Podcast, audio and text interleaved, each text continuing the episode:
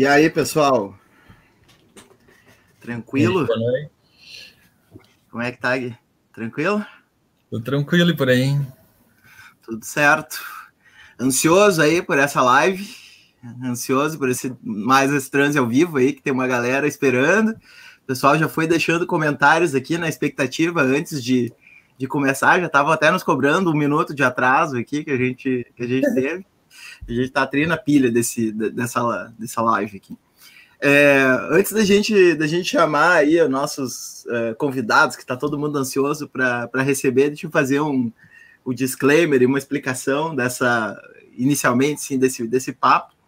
Esse papo começou com o Thiago Butti, é, é um amigo do Facebook, e, e ele me mandou um, uma mensagem, né? Assim, acompanhava meus textos e tal, sempre falando assim dessa coisa mais eco-anarquista, digamos assim, né? E, e, e, aí me mandou uma mensagem, cara, tem uma galera aí de umas comunidades alternativas que tá com uns papos bem estranhos sobre coronavírus e tal. E, e aí, então, eu fui na minha fonte, né, mais mais poderosa de, de, de, informações sobre tudo que é relacionado com conspiração e, e função, extrema-direita, e, e, desde a alta teoria até o, o, boato, né, que é o, que é o Carapanã, e falei, cara, uh, tá ligado? A gente já tinha falado uma vez sobre isso aí, né, que podia rolar uns encontros entre a galera mais libertária com a galera uh, meio fascista mesmo, e, e aí, desde então, a gente começou esse papo, né? E aí, obviamente, né? O, o Carapanã, então, é, tá conosco agora, né? E, em função, vamos, vamos continuar esse papo, né? E o Orlando também se pilhou no papo, falou: eu quero estar tá nessa, nessa conversa aí. Então, estamos recebendo aí os dois, né? Acho que todo mundo que, que tá na. todo mundo que está no, no planeta Terra, Brasil, uh, e está aqui na, nesse, nesse momento conhece o, o Carapanã e o Orlando. São dois hosts dos meus dois podcasts preferidos do Brasil, né? Que, que são o, o Vira Casacas, que o Carapanã tá junto com o, o Gabriel, e o Benzina, né? Que o Orlando tá junto com a Stephanie. E, e bom, é, o Orlando tem outros projetos também, tem o Pop Cult, né? Orlando, e, e o Carapanã e o Orlando tem um canal agora aqui, né? Que eles ficam jogando Street Fighter ou outros jogos aí e, e conversando aí sobre uh, assuntos relevantes. Então, super prazer aí receber vocês dois, Orlando e Carapanã. Boa noite, muito obrigado pelo convite. Estamos aí. É agora a minha parte, a hora que eu falo agora? Eu sou nervoso, não estou acostumado é com esse tipo de coisa. É só para dar um oi, é só para dar um oi. É, então, boa noite para quem é de boa noite, um bom dia para quem é de bom dia aí, galera. Perguntaram, eu contei pro cara para perguntaram se ele ia aparecer hoje na live, né? A, a imagem, né? Aí eu falei só do peito para baixo, né? Mas ele, ele não quis. ele não quis, ele não quis os legais. Ai, meu Deus. Então não, tá. Não quis. Eu vou, eu vou chamar a primeira rodada aqui, depois passo pro, pro Guilherme tocar a segunda. É, Bueno, então esse papo todo começou com, com a função do fundamentalmente do Pianon, né? Acho que acho que é aí que, que essa, essa essa estranha confluência de aparentemente opostos, né? Uh, acabou se mostrando uh, relativamente uh, evidente, assim, né? A gente começou a ver várias demonstrações em que pessoal mais, uh, digamos assim, alinhado com assim, essa coisa meio hippie, meio uh, alternativa, uh, acabou se alinhando com, com visões mais conspiratórias e tal, né? Só para dizer também, ah, era isso o disclaimer, né? acabei pulando. É que o Trans é um canal super assim, simpático aos hippies, contra a cultura, a gente não tem nada, nada contra isso, muito menos contra anarquismo, assim, é, a gente é totalmente assim, ó, sabe? É, é, é, a, nossa, nossa galera, essa galera aí. a gente até aguenta um Los Hermanos aí, se for o caso. Mas, mas assim, ó. Fale por você. Exatamente, cara. É não, acho que eu tenho que sair, não. galera. Não, eu tô falando Temos limites. É. Los Hermanos é o limite do meu relativismo cultural, tá mas, mas, ó, mas, ó uh, apesar, apesar disso, a gente acha que tem que, enfim, a gente tem que falar dos problemas e tal, né? Então, vamos, vamos, vamos nessa. Vamos, vamos lá, cara, Panã. Que, que é e, e como é que esse papo começa aí? Todo mundo me escutando? Não. Ah, beleza. Caras, eu tem um tempão que não só eu, né? Existe toda uma inteligência coletiva na internet que fica olhando esses fenômenos esquisitos, assim.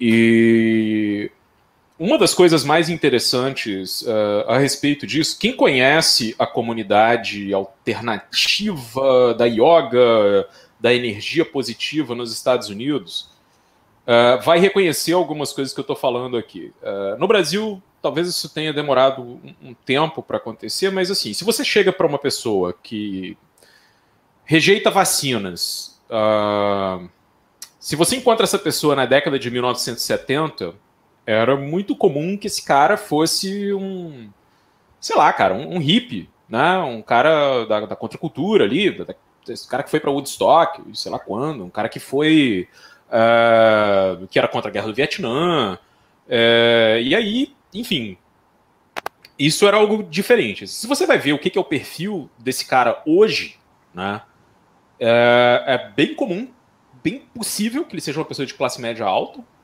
muito educado, e que não necessariamente tem um tipo de. Uh, o cara não necessariamente vai votar à esquerda ou apoiar causas da esquerda entendeu? Uh, pode ser uma pessoa que, inclusive, não uh, tem problemas com, com evangélicos, tem problemas com a direita de várias, várias formas, mas, é, é, enfim, por causa dessa, dessa, desse tema da vacina, o cara vai votar no Partido Republicano, que é o partido a favor disso. Então você vai começar a ver coisas muito loucas, né? Uh, tipo, uma mulher e eu estou dizendo, aqui eu estou citando exemplos reais, né? Pessoas que eu conheço. Assim, uma mulher, é, nos seus 40 anos, é, que mora com a parceira dela, que faz é, terapias alternativas e que vota no Donald Trump. Que acha que ele é o melhor presidente que já existiu. Assim. É, é isso. É, esse perfil existe. Assim. E tem uma coisa que é muito interessante dentro desse, desse desse negócio todo, assim, é que é, eu comecei a fazer esse tipo de introdução porque para você ter uma certa ideia do, do que está colocado ali. Então você tem todo um, um sistema uh, de crenças e de ideias que meio que foi uh, de algo de uma contra uh, cultura no sentido uma, uma tentativa de conexão com outros valores que não fossem os valores da grande sociedade, lá da década, da década de 60, uh, 70, que fosse alguma coisa talvez altermundista, que fosse uma coisa uh, que, de tentativa de reconexão com algo tradicional, ou algo não. Uh, ou algo não. Enfim, não ocidental, por assim dizer e isso uh, é algo que meio que fez um, uma certa volta, né? Ou seja, você tem muita gente agora, né, que pensa nisso e também pessoas que são dessa, uh, dessa geração que estão dentro de um outro, uma outra ideia política. Então, por exemplo, se você vai olhar o que é a ideologia anti-vacinação nos Estados Unidos, que eu acho que ela tem um papel central nisso aqui que a gente vai discutir.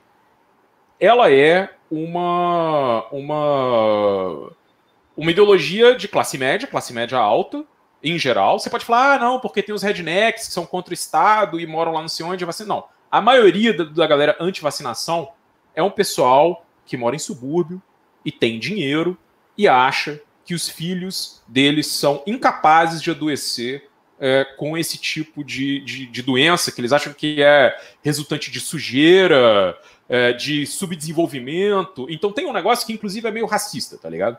Meus filhos são bons demais para serem vacinados. Né? E aí eu vou. Uh, uh, não, não, aqui não estou falando sem conhecimento de causa, não. Eu conheço pessoas que são assim. E não são poucas. Né? Uh, essa é, é, algo que é super comum. Então tem a ver, eu junto com todo esse, esse negócio meio, sei lá, Uma galera, classe média alta, suburbana, que acredita em terapias alternativas e não gosta de vacinação, e daí entra por esse buraco do coelho aí, né? O cara uh, cai lá dentro e aí começa uh, esse, todo esse processo de ter contato com essas outras coisas. Aí a gente já gravou no Vira Casacas, a gente gravou um episódio sobre QAnon uh, no Vira, e a gente gravou depois com o pessoal do Teolab Cash, que foi. No Vira foi eu, o. o não, eu sou o né? Bom, tava eu, eu, o Divan e o Alcísio Canete, do lado B do Rio, e no Teolab Cash tava eu e o, e o Orlando Calheiros. Assim. Uh, se eu fosse dar um, um, um, meio que um resumo do que, que é, é, é essa teoria do QAnon, né, de, do que, que ela, de como que ela mobiliza, assim, ela é basicamente assim, existe um, a ideia de que tem o mundo é controlado por uma cabala de pedófilos, satanistas, comedores de crianças no sentido qualquer literal ou, ou metafórico, uma coisa assim totalmente absurda que são podem ser ou não reptilianos ou qualquer coisa doida desse tipo, podem ser ou não demoníacos, dependendo de como os caras colocam isso, e que eles são combatidos pelos caras do bem que seriam uh, os, sei lá, os o Partido Republicano, mas não o Partido Republicano, seria o Donald Trump. Então, o Donald Trump que é um cara que você olha para ele, parece um. Não, não, vou. Enfim, um cara absolutamente esquisito. Um bilionário uh, que teve a bundinha dele cheia de talco a vida toda, né? Não precisou fazer nada na vida dele, exceto um investimento que ele fez com a herança dele. Então, esse cara seria uma espécie de, de grande redentor uh, da, da, humanidade contra esses, essas pessoas que são, sim, absolutamente vilões, são pessoas horríveis, são pessoas terríveis e que querem matar a humanidade, que fazem coisas, né, as coisas mais absurdas, né, do mundo. E, cara, o Donald Trump não só ele, ele estaria meio que coordenando o exército americano contra isso aí, que é o Deep State, os Illuminati, qualquer coisa, vai jogando tudo ali no meio. Cabe tudo dentro desse, desse negócio, né? Qualquer outra teoria da conspiração, OVNIs, não sei o que, cabe dentro disso. Então, to, toda essa coisa que vai desde a nova ordem mundial, como acreditavam os evangélicos na década de 90, é, até a, a, a, a, nova era dos hippies, que depois os evangélicos também se colocam como um problema, tudo isso cabe dentro desse negócio. E a ideia é que o Donald Trump vai fazer prisões em massa, executar várias pessoas, né? criar campos de concentração, executar várias pessoas, e depois que ele executar todas essas pessoas que não. É, que, que, infectam o planeta, ou seja, você vê aí já um, um subtexto deliberadamente antissemita, né?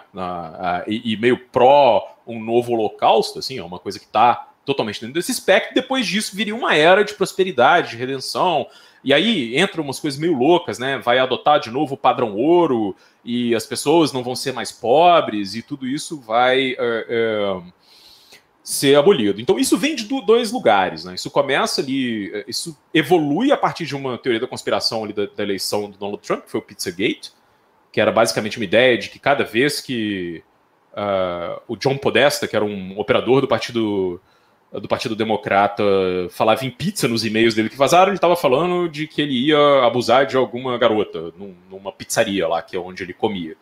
Uh, isso aí, é, é, por que, que isso, isso deu credibilidade? Porque aí, onde é que isso se espalha? Isso se espalha em coisas tipo o 8chan e o 4chan, né? Que são esses image boards que a gente chama de chans. E, e é meio louco, né? Porque aparentemente, uh, segundo as pessoas que estudam esses lugares, o, jeito como esses caras do Chans falavam em pornografia era justamente esse, né? Pornografia infantil, assim, do tipo, uh, uh, uh, coisas assim. Eles, eles usavam isso para falar, né? Então eles projetam isso para os e-mails do cara, jogam esse negócio, inventam essa, essa palhaçada. Isso ganha uma baita dimensão, porque durante a campanha o Alex Jones, que é o cara lá, o, o famoso host do Infowars, né? É, ele, ele meio que coloca isso e fala um monte de coisa com aquela a voz dele e tal. E esses caras eles jogam isso isso faz com que um cara dirija até essa pizzaria com uma metralhadora, né, no começo de 2017, e com um fuzil, e ele atire para cima, tentando libertar as crianças que estariam presas no, no porão inexistente desse lugar. Uh, isso aí, aí tem outra coisa que entra aí no meio, que é algo que a gente debateu bastante também no, no Vira lá com o Alcísio, que é as investigações, e aí são coisas reais, uh, envolvendo o Jeffrey Epstein, né? Que é um, era um cara do, do, do mercado financeiro, uh, um sociopata, um maluco que abusou de, talvez centenas de, de, de, moças menores de idade e algumas maiores de idade também. E que ele, ele tem ligação com um monte de gente poderosa nos Estados Unidos, né? porque ele uma das coisas que ele fazia para encobrir os crimes dele era justamente criar essas conexões com gente poderosa. Então, com Bill Clinton, uh, com Prince Andrew, né, que é um, um dos herdeiros lá da, da, coroa britânica, com o próprio Donald Trump, de quem ele era muito amigo, né, e com um monte de outras pessoas. Assim, é uma lista louca. Com um cara que foi advogado do Trump, o Alan Dershowitz. Uh, e assim, isso é um caso que é real. Tem um documentário no Netflix, eu recomendo que vocês vejam. E não é uh, uma coisa trivial. É uma coisa bem difícil de se ver, porque o cara, ele, o, o, que ele fazia era justamente isso, né? Ele criava essas redes que são meio para fazer entrapment, né? Para você é, é, prender as pessoas.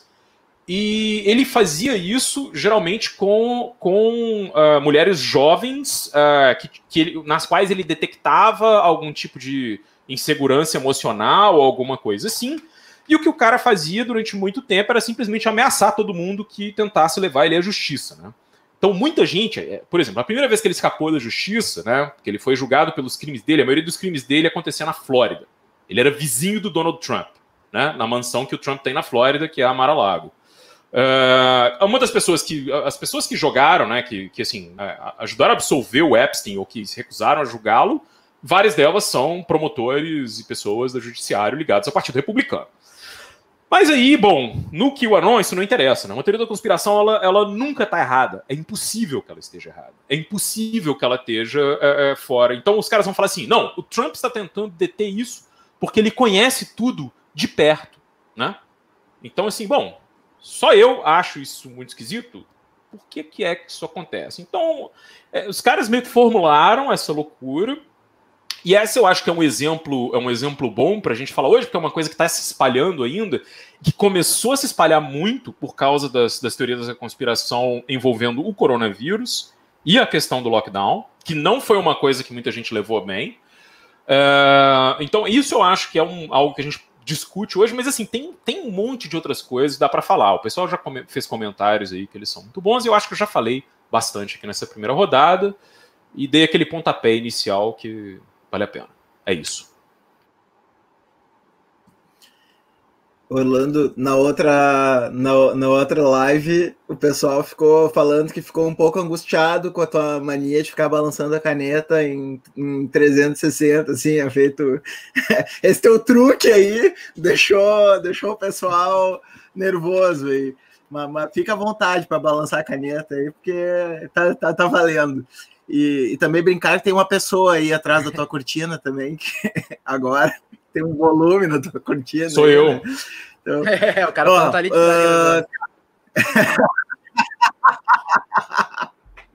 Boa, boa.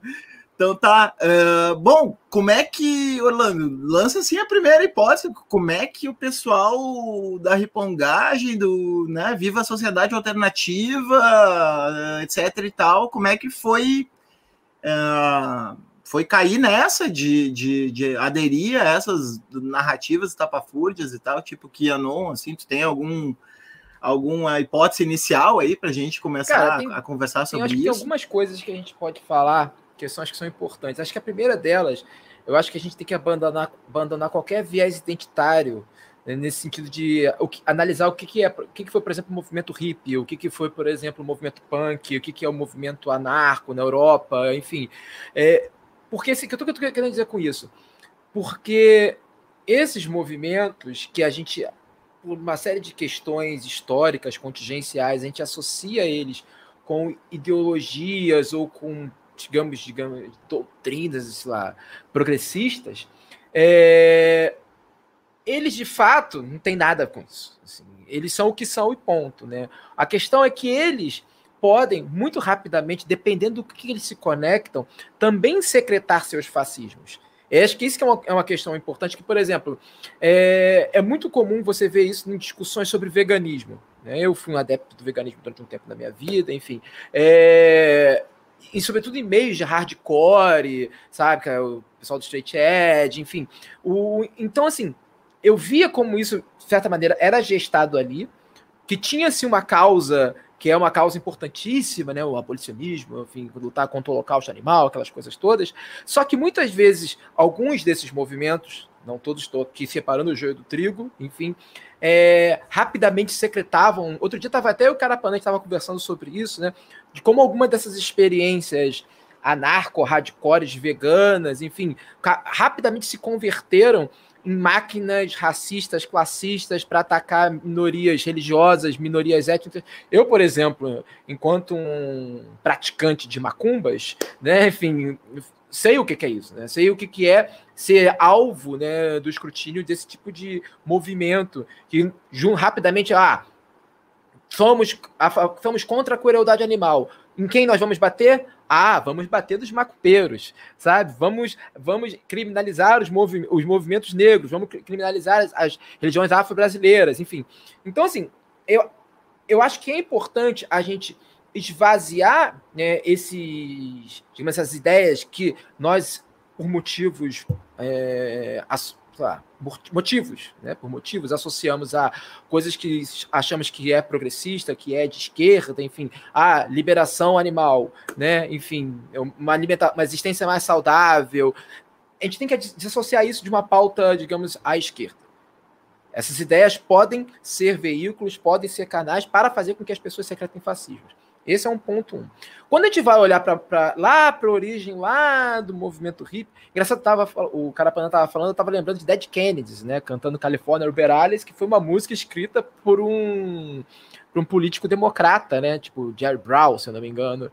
Enfim, e, e, e o Diallo Biafra estava ali meio que denunciando de como toda aquela coisa progressista, californiana, enfim, alternativa, tinha um certo, digamos, um certo digamos, uma certa, uma certa pegada ecológica facho, né? Enfim, o... Mas assim, quando você vai olhar lá para trás, lá para o movimento hippie, você vai ver que muito do que muito do que ele foi, o que constituía, enfim, o movimento hippie foi, foi múltiplo, né? Mas muito do que constituía ali, aquela toda aquela, aquela formulação, primeiro, você tinha uma máquina é, imensa de, de apropriação cultural, enfim, o nome que você quiser chamar, enfim, vídeo o que aconteceu. Existem relatos sobre o que aconteceu com comunidades indígenas nos Estados Unidos por conta desses movimentos ali na década de 70, né, que comunidades indígenas eram invadidas pelas pessoas que queriam, sabe, aqueles brancos entediados com a vida da classe média norte-americana largavam tudo e iam montar uma comunidade ali é, do lado, dentro de uma, de uma, reserva indígena, uma terra indígena lá, e, e acabava criando um processo de especulação imobiliária, empobrecendo ainda mais aquela população, entendeu? Então, assim, tem, tem esse tipo de coisa, e por outro lado, você vai ver que essa galera também estava ali propagando e se, se aliando com um monte de teoria que hoje a gente vê claramente o racismo dessas teorias, por exemplo, é nos deuses astronautas e coisas do tipo, né? Então, assim, todo esse movimento que, a gente, que foi dar origem à ufologia, né, assim, que se consolidou, aí eu não vou saber dizer, se Carapanã sabe, ali em meados, mas a minha impressão é que se consolidou mesmo em meados da década de 60, 70, né, o, todo esse movimento tem toda uma parcela dele né, que vai lá do Eric von Däniken, aquelas coisas todas, Zeus, foram os aliens que construíram Machu Picchu, enfim, que tem uma base estrutural racista imensa, né, imensa, né, de, você renegar justamente a agência de outros povos e tudo mais, e todo mundo consumia como se fosse uma coisa nova era, ok. Então, assim, é, é, histórico que esses movimentos de, que a gente encara como New Age, Nova Era, movimentos ecologistas, o próprio Greenpeace já pediu desculpas publicamente pelo pelo, pelo trabalho de difamação que fez com os Inuit, com os Yupik, sabe, com aquelas populações ali do, do, Alasca e da Sibéria, por conta da caça de, de, de cetáceos. Então, assim, vários dos movimentos que hoje a gente abraça, nossa, que tem uma história legal, tiveram origens e práticas extremamente conturbadas, racistas, colonizadoras, enfim, que hoje em dia são extremamente condenáveis, gente esquece desse passado por uma série de motivos. Então, assim, Não é que não é como se é, os, sei lá, essa direita, esse pessoal alternativo estadunidense, mas enfim, cidadino global, não tivesse um, digamos, um histórico relacionado. É, essa associação com o movimento anti-vax, Donald Trump, não é uma coisa nova. Não é uma coisa nova. Enfim, não é, não é nada exatamente novo. O, a questão toda é entender essa nova, essa, o, o que, que eles estão se conectando agora, né? Entender como é que eles estão agindo agora. Interessante uma, uma coisa que é, é, é bom lembrar, por exemplo, existe toda uma parcela de do movimento Bonehead, que são os skinheads assumidamente de direita, né, nazi e tal, vegana. Né? Tipo, tem um. Há pouco tempo eu li uma matéria, estava lendo sobre uns antifas que foram atacar, atacar uma loja, acho que em Londres, se eu não me engano, de produtos veganos nazi. Saca? Que tem toda uma cena, por exemplo, de, de, de skinhead, de boneheads, né? Nas, que tem uma origem naquela cidade, Pávia, Itália, né? Na cidade de Pávia. Então tem toda um, uma Pávia Cine, que é baseada numa ideia de veganismo e nazismo. É, tem uma máxima. Se você for procurar, cara, se você for começar a procurar isso, você vai encontrar umas coisas do tipo lá na. Esse é muito ali Alemanha, enfim, que é coisa assim, né? no meu corpo o único sangue que corre é o meu. Porque tem uma ideia de não misturar o sangue com o sangue, o sangue dos animais, tem uma ideia de pureza, enfim, que uma, uma raça superior não consome animais que são inferiores. E, sobre ainda nisso, para ver como é que todo esse, digamos, todo esse todas essas ideologias, todas essas práticas secretam, transpiram coisas estranhas que rapidamente se transformam e podem se conectar com vertentes racistas, uma parcela significativa do que é o discurso sobre veganismo, né? não estou falando aqui do veganismo interseccional, estou falando do veganismo clássico, as coisas, as, coloca, né, digamos, o atual estado da, digamos, de algumas civilizações como o ápice do progresso da humanidade. É muito comum a gente escutar coisas do tipo: não, nós já evoluímos o suficiente para não termos que comermos animais, né? Então, assim, como se isso fosse uma questão de evolução, como você já está trazendo. É aquilo, você puxa um, uma coisa, vem toda uma metafísica evolucionista junto. E a gente sabe o que, que essa metafísica evolucionista fez. Né? A gente sabe o que que ela, do que, que ela foi fundamento. Então não é como se essas conexões fossem insuspeitas. Elas são, elas nos parecem insuspeitas hoje, porque a gente tem uma espécie de malha que vai rapidamente organizar. Não, isso aqui é um movimento de esquerda, isso aqui é um movimento de direita, isso aqui é um movimento. Quando não é bem assim. Né? Esses movimentos alternativos do tipo New Age, enfim, hip, não sei como Rainbow, como é que é aquele Rainbow Secret, que é das raves, não lembro disso. Não tinha uma festa que é uma Rainbow Party, uma coisa assim, que era uma coisa clássica, enfim. Esse pessoal, é, assim, as conexões que esses pessoas vão estabelecendo, por exemplo, tem tem eu já li algumas coisas sobre isso, de, de como todo aquele de como uma parcela de circuitos de festas alternativas, de festas de, de raves, né? Que eram feitas às vezes em Ilhas das Bahamas e coisas do tipo, estavam acontecendo para aqueles jovens com dinheiro que estavam tendo uma outra experiência, uma outra vida, construindo outro mundo é possível, estavam ali fazendo isso ao custo da qualidade de vida das populações locais, né? destruindo a natureza local, colocando aquelas populações numa relação de dependência econômica com circuitos de festas. Então, assim, não é como se fosse nada novo. Inclusive, eu lembrei daquele filme A Praia do Danny Boyle, por causa disso. Que acho que é uma coisa que também. O Danny Boyle tem aquela coisa que ele tá sempre procurando fascismo e tudo, mas no filme da praia parece que tá ali mesmo, né? Na frente, né? Fez sentido? Ficou muito. Não, não, fez, fez, fez. Essa citação da praia foi muito boa. Uh, Guilherme, quer fazer a próxima rodada aí? Uh, eles, eles, é eles, nos quebraram, eles nos quebraram um pouco as pernas, né? Porque eles já foram antecipando. Totalmente, eu ia falar exatamente isso. Toda pergunta que eu estava aqui formulando, acho que o Orlando pegou direto assim nela. Mas é que é isso, assim, um, quando, quando o Moisés chamou para fazer live junto, coisa. Tá, primeiro também eu não tava tão por dentro assim que tava tendo essa pegada tão forte assim, né? Do, principalmente agora via Canon e comunidades alternativas, assim. Acho que tem.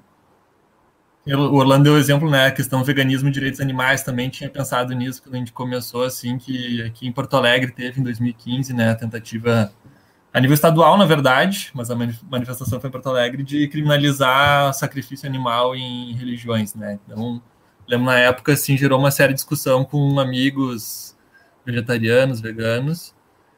Uh, mas enfim, eu não tinha, eu não, não tava no meu radar que estava tão forte agora, mais pelo esse anti-vacina e do que anon também. E daí o que eu fiquei pensando era no próprio nome, né, provocativo que, que gente escolheu do Nazi Hippies. Uh, se seriam nazi hippies ou hippies nazi, assim, né? Uh, numa das matérias aí que a gente estava compartilhando para ver, fazia essa retrospectiva histórica, assim, né, sobre todo investimento nazista, nazista mesmo ali, né, década de 30 na Alemanha, de criar institutos, incentivar uma série de uh, linhas de pesquisa, assim, tudo que é linha esotérica possível, assim, né. Então, por um lado, a gente vê nazistas apostando estrategicamente nesse campo, que parece também ser uh, na questão do QAnon, assim, né, a gente sabe que tem grupos de extrema-direita extremamente organizados, bem financiados, que identificam, assim, vias de propagar uh, as teorias de conspiração que são do seu interesse. E, por outro lado, os hippies, que daí viram nazi, assim, né? E acho que daí o Orlando já, já falou um pouco, assim.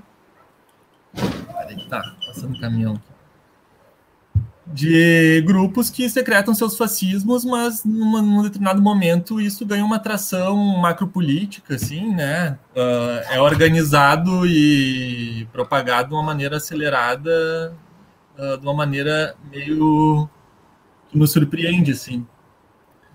E...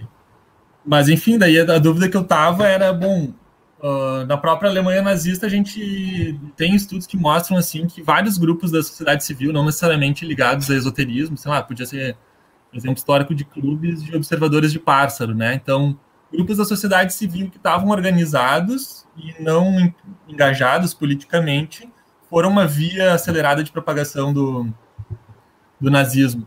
E, e daí minha dúvida hoje, assim, que estava tentando pensar se tinha alguma coisa específica, alguma característica específica dessas comunidades uh, hippies contraculturais que tornava elas um terreno mais fértil para a disseminação fascista, ou se, enfim, são exemplos aleatórios de uma coisa que aconteceu em toda a sociedade, assim, né?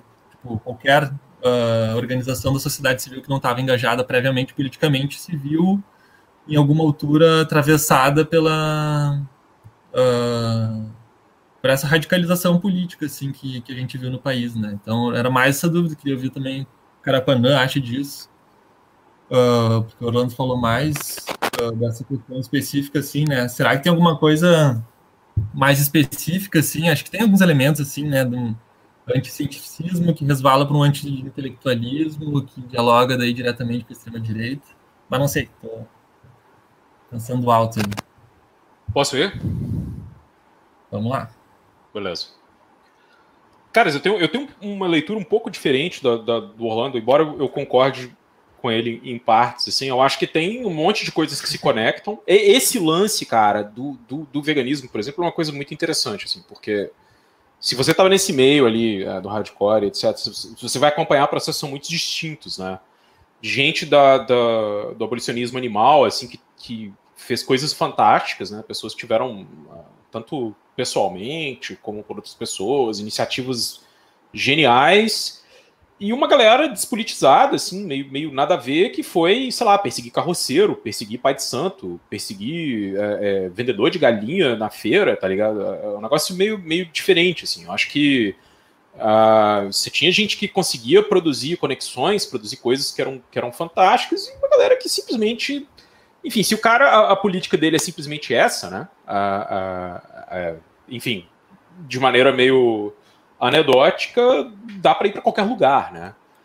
Agora, eu acho que aí, como o Guilherme frisou bem, cara, a, a, a principal questão é que a direita vai para onde ela pode ir, né, cara? A extrema direita vai para onde ela pode ir e os nazistas, né? Quem, quem quem, quem, de fato é nazista, não estou dizendo que nazista de forma caricata, não, né? Ah, tô falando nazista com N maiúsculo aí, Sig Heil, blá blá blá, essas porra toda. Esses caras, de fato, eles vão. Uh, eles vão tentar uh, procurar é, é, meios de outras formas e lugares onde eles vão é, se enfiar. Assim. Alguém citou a Adriana Amaral aí nos comentários e ela tem um trabalho enorme sobre isso. Tem um podcast com ela que ela fala tudo, né? Tipo, ah, como é que é, onde os caras vão, para onde eles carregam o discurso dele, como que as coisas vão para cima, para baixo, como que os caras vão uh, colocar essa ideologia de sangue solo, né? Onde os caras vão colocar isso, o que, que eles vão fazer é, é, na extrema direita é, para conseguir é, é, se camuflar, né? Porque durante muito tempo, basicamente, é, era muito difícil se fazer isso. Então, os caras vão desde usar ironia até tentar se conectar com outras de outras formas. Assim. Então, tem coisas que você vai ver, às vezes, em, em comunidade de, de ocultismo ou coisas que são meio. Eu nem sei, cara. Eu, eu, tem coisa que eu acho que nem é ocultismo, é quase é quase live action role playing game, né? O cara tá tipo brincando de vampire, assim. Porque é uma coisa surreal. Os caras eles tiram umas coisas, sei lá de onde, é, é, e entram numas, numas, numas coisas. Você fala assim, porra, de onde esses caras tiraram isso? O que, que eles estão falando, assim? E é cheio desse tipo de coisa. É, é, é, você vai ter isso. E você vai ter uma coisa que é muito interessante, que eu acho que vale a pena pensar, porque pega a Califórnia. E aí eu vou falar mal da Califórnia aqui um monte, viu? Então já quem, quem para quem tá gatilho aí, pode já dar um mute aí, porque cara, a Califórnia por mim terraplanava ô, porra inteira. Diga. Ô, cara, a Califórnia, a Califórnia vai pro inferno, segundo Trump hoje, Pô, pois né? é, né? Pois é. Aí, Trump, ó, tamo junto. Cara, sinceramente, cara, não é porque, porque tem alguma coisa que aconteceu ali, né? Uh, eu acho bem interessante. A, a, tanto na coisa da contracultura, toda a cultura do ácido que vem ali e tal. Só que a Califórnia ela entra num, sei lá, cara, numa espécie de a, a, a grande questão a, a, ser colocada ali é que esses caras eles entram por uma, um viés depois do hiperindividualismo, né? Silicon uhum. Valley, cara, quem, quem que era assim? Vamos ver quem que era o, o um cara, sei lá, o maluco lá da Apple, cara, que eu já esqueci o nome porque, né, tá, tá muito tarde na segunda-feira. Meu Deus do céu, vou falar o Tim Cook, eu tô esquecendo Jobs? o nome do outro lá. Steve, Steve Jobs? Jobs? cara. Pois é, Steve Jobs. Steve Jobs era um maluco da, da Hare Krishna, vegetariano, que ficava fazendo circuit board para joguinho de Atari. E a Atari era a firma que a galera podia fumar maconha quando tava fazendo os joguinhos, e esse negócio todo legal que, que esses caras fazem depois? Eles entram numa, numa grande coisa que é basicamente uma hiper, uma hiper, é, é, é, um hiperindividualismo. Assim. Os caras entram numa coisa que é. E, e chega uma, uma, um momento em que a Califórnia está toda lendo o Ayn Brand, né, cara? Tá toda uhum. lendo uh, o Atlas Shrugged lá, né, cara? A revolta de Atlas e tal.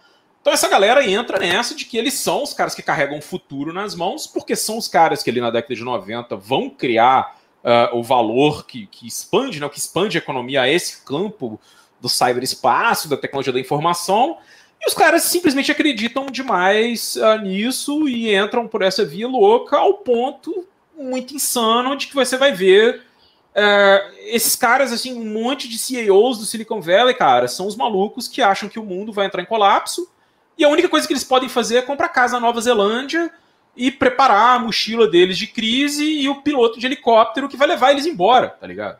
Assim, é um negócio completamente surreal. Então os caras são bilionários, têm um poder na mão e acham que nada pode ser mudado, porque os caras estão doutrinados nessa merda, entendeu? Não é, não é nenhum não é nenhum, uh, uh, nenhuma coisa do tipo, os caras são meio maus, os caras são. Uh, pode ser isso também, mas assim, a galera acha que é impossível qualquer solução coletiva para qualquer coisa.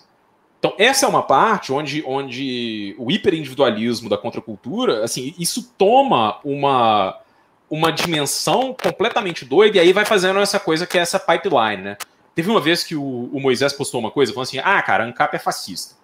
E aí, pô, essa galera, a galera que é liberal e, fala assim: ai, mas como assim? Nunca existiu uma coisa anarcocapitalista, como você pode falar isso, cara? Isso tá errado, ai, eu vou chorar. Pô, cara, Ainda bem, né, cara, que, não, que não existiu, mas assim, tá lá, cara. Tem, tem um monte de lugar sem governo aí para você fazer sua experiência, né? Aí o que eu acho uh, interessante é o seguinte: uh, chega uma, uma, uma hora em que todo mundo dentro dessa, dessa redoma ali de Silicon Valley entra por essa coisa que é meio progressista, né?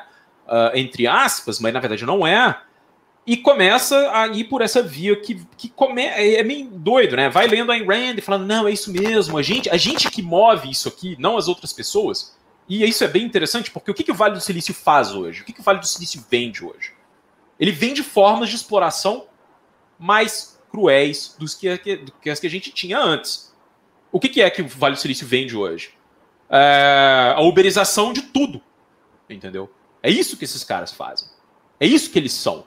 Então, quando eu falo que pode terraplanar aquela porra inteira, pode terraplanar aquela porra inteira. Aquilo não fez nada de bom por nós, entendeu? E os caras se recusam a ter qualquer tipo de responsabilidade pelo que eles fazem, né? Porque assim, o Facebook acha que se tá espalhando um monte de, de merda lá dentro da plataforma deles, ele não, não pode fazer nada, entendeu? Os caras não podem fazer nada. Uh, é meio engraçado, assim, é meio uma coisa uh, quase caricata, né? Porque os caras, eles acreditam tanto nesse libertarianismo uh, 3.0, 2.0 deles, que eles são completamente... Enfim, e tá dando dinheiro, né, gente? Se a merda tá acontecendo, os caras estão ganhando dinheiro, é isso que interessa.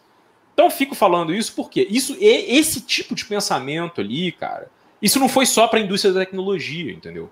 Isso foi para um monte de outras coisas. Então, se você vai pegar. Cara, é, é muito doido, porque aí você vai ver o que, que é. O, ah, o cara fala, porra, tem um monte de gente da yoga que tá acreditando em que o Anon, porque um cara que é um baita influência da yoga, é, ele, ele tá falando essas merdas, assim. E, cara, é, é isso, entende? Do tipo, não tem muito. Uh, uh, não tem muito o que, o que, o que falar, assim, do tipo, esses caras, eles eles eles estão num mundo tão doido, numa coisa tão tão removida, sabe? Ah, é, essa é uma coisa que é muito muito maluca, assim. E aí você vai para São Francisco e você olha o que, que é aquele lugar, que é um monte de gente sem teto e aquele monte de coisa de luxo que parece feito diretamente no estúdio de cinema, né? Ah, é, você vê onde é que a coisa vai, né? Então, assim, a gente tem isso, isso tudo ainda deságua numa outra coisa, que é uma tendência, algo que já foi discutido aqui no, no, no Transi Hub de maneira muito legal, que é as, as, ideias do aceleracionismo e do aceleracionismo de direita, mais propriamente, de um certo transhumanismo de direita. A ideia uhum. de que uh, esses caras, inclusive, isso é uma coisa que coloca. Ele, eles se pensam, às vezes, como realeza, entendeu? Eles pensam que eles têm. Uh, uh, como é que é? Eles pensam que eles têm o poder de fazer tudo, sabe? Do tipo. Então você vai ver um cara, por exemplo, o Moldbug, né? Que é um, um pseudônimo de um, de um fulano aí, que por mim nem, nem vale a pena. O Curtis Yarvin, né? Que é o nome dele. Então o, o o Curtis Yarvin é um cara que formula uma, uma, uma, sei lá, cara, uma teoria política arqueofuturista, neofascista, uh, que é basicamente isso de que, sei lá, é, direitos humanos não tem que existir, ninguém tem que ter nada, e preso tem que ser executado ou colocado para trabalhar em fábrica. É, é, como trabalho escravo, assim. É um negócio que, se você lê o que, que o cara está propondo ali, o que ele está dizendo, é, é, uma coisa que tem total uh, sinergia com o que seria uma moral anarcocapitalista, porque assim, cara, anarcocapitalismo quer falar, os caras vão chorar quando você falou que anarcocapitalismo é fascismo, mas anarcocapitalismo é só uma defesa intransigente da propriedade a despeito de qualquer coisa. Entendeu? A despeito de qualquer coisa. Né? Vai pegar lá o, o, o outro cara lá que fala, o cara da democracia, o Deus que falhou, né? Uh, esse cara, tipo, o que o cara tá propondo é totalitarismo no sentido mais escroto possível, assim. Não é nem. O cara não tá propondo nada, nada libertador de nenhuma forma. Ele tá dizendo que quem tem poder tem que esmagar quem não tem, sacou? E se você não gosta de outra pessoa, você tem que tirar ela, remover ela fisicamente, né? O que quer que isso seja, né? E aí os caras que os, os ANCAPs entendem o que ele está falando, porque eles acham que remover as pessoas fisicamente é tacar o cara do helicóptero, igual o Pinochet fazia lá no regime dele, etc. Então, assim, o que, que você tem aí, cara? O que, que você tem? Você tem um, um, uma espécie de, de, de, jeito que esses caras têm de começar a conectar essas coisas e produzir uh, híbridos, assim, produzir uh, monstros, né? Porque essa coisa do Mencius Moldbug lá, o, cara, eu li uma porrada de coisa que o cara escreveu. E o cara, porra, um desses aí que fez grana, né? Imagina assim, porra, a gente fala assim, porra, cara, tem uns bilionários de, de da, da, da, informação, da informática. Porra, os caras são foda, né? O cara que fez o Ubuntu. O cara ganhou muita grana, né? Porra, o cara ganhou muita grana fazendo certificação da internet lá no começo. É, antes da. Da antes da, sei lá, cara, da, da, da internet, a bolha da internet explodir e o cara vai fazer, é, sei lá, um, um, baita sistema operacional aberto. E tem gente, cara, tipo esse outro maluco, que simplesmente vai pensar em formas de destruição de qualquer coisa que não dê dinheiro a ele, saca? Qualquer coisa que atrapalhe ele. Porque você tá falando de gente, você tá falando de caras que estão no topo da cadeia de privilégios global, mas no topo mesmo, entende? São caras que não têm, os caras têm tudo. E eles passam o tempo inteiro tentando criar justificativas políticas para que eles possam ter mais, ou para que eles possam comandar o mundo, ou para que eles possam fazer isso. Assim. Então tem um, um, um, algo que, que acontece ali, né, cara? Eu acho que é uh, meio. Uh, meio. Por, você cria esse monstro, né? Que é uma coisa que vai meio esse Frankenstein que ele também vai tomando formas que estão talvez fora uh, do que se pense assim mas uh, e aí existe algo que eu acho que é sempre uma boa chave para entender esses fenômenos eu posso comentar isso um pouco depois que é cara olhar o que, que a nova direita francesa fez. Eu acho aquilo, aqueles caras fabulosos né que são no sentido diabólico da coisa né. Porque os caras olham uh, o pós-guerra e falam caralho toda juventude é comunista né na Itália, na França, na Alemanha, e, porra, tem a União Soviética, e do outro lado tem o um bando de liberal fazendo o plano Marshall, fazendo o New Deal, acabaram com o nazismo. Onde é que a gente vai estar, tá, né? Porque cadê o meu minha França de Witt, que é o que esses, de onde esses caras vinham, né? Vários deles eram pessoas ricas e tal, nem todos, uh, e caras que vêm de um certo background nobre, né? Então sempre a, a extrema direita da França tem todo esse é, é uma coisa do antiluminismo e contra a Revolução Francesa, e eles vão olhar o que é que a que a o que é que a, que a esquerda faz.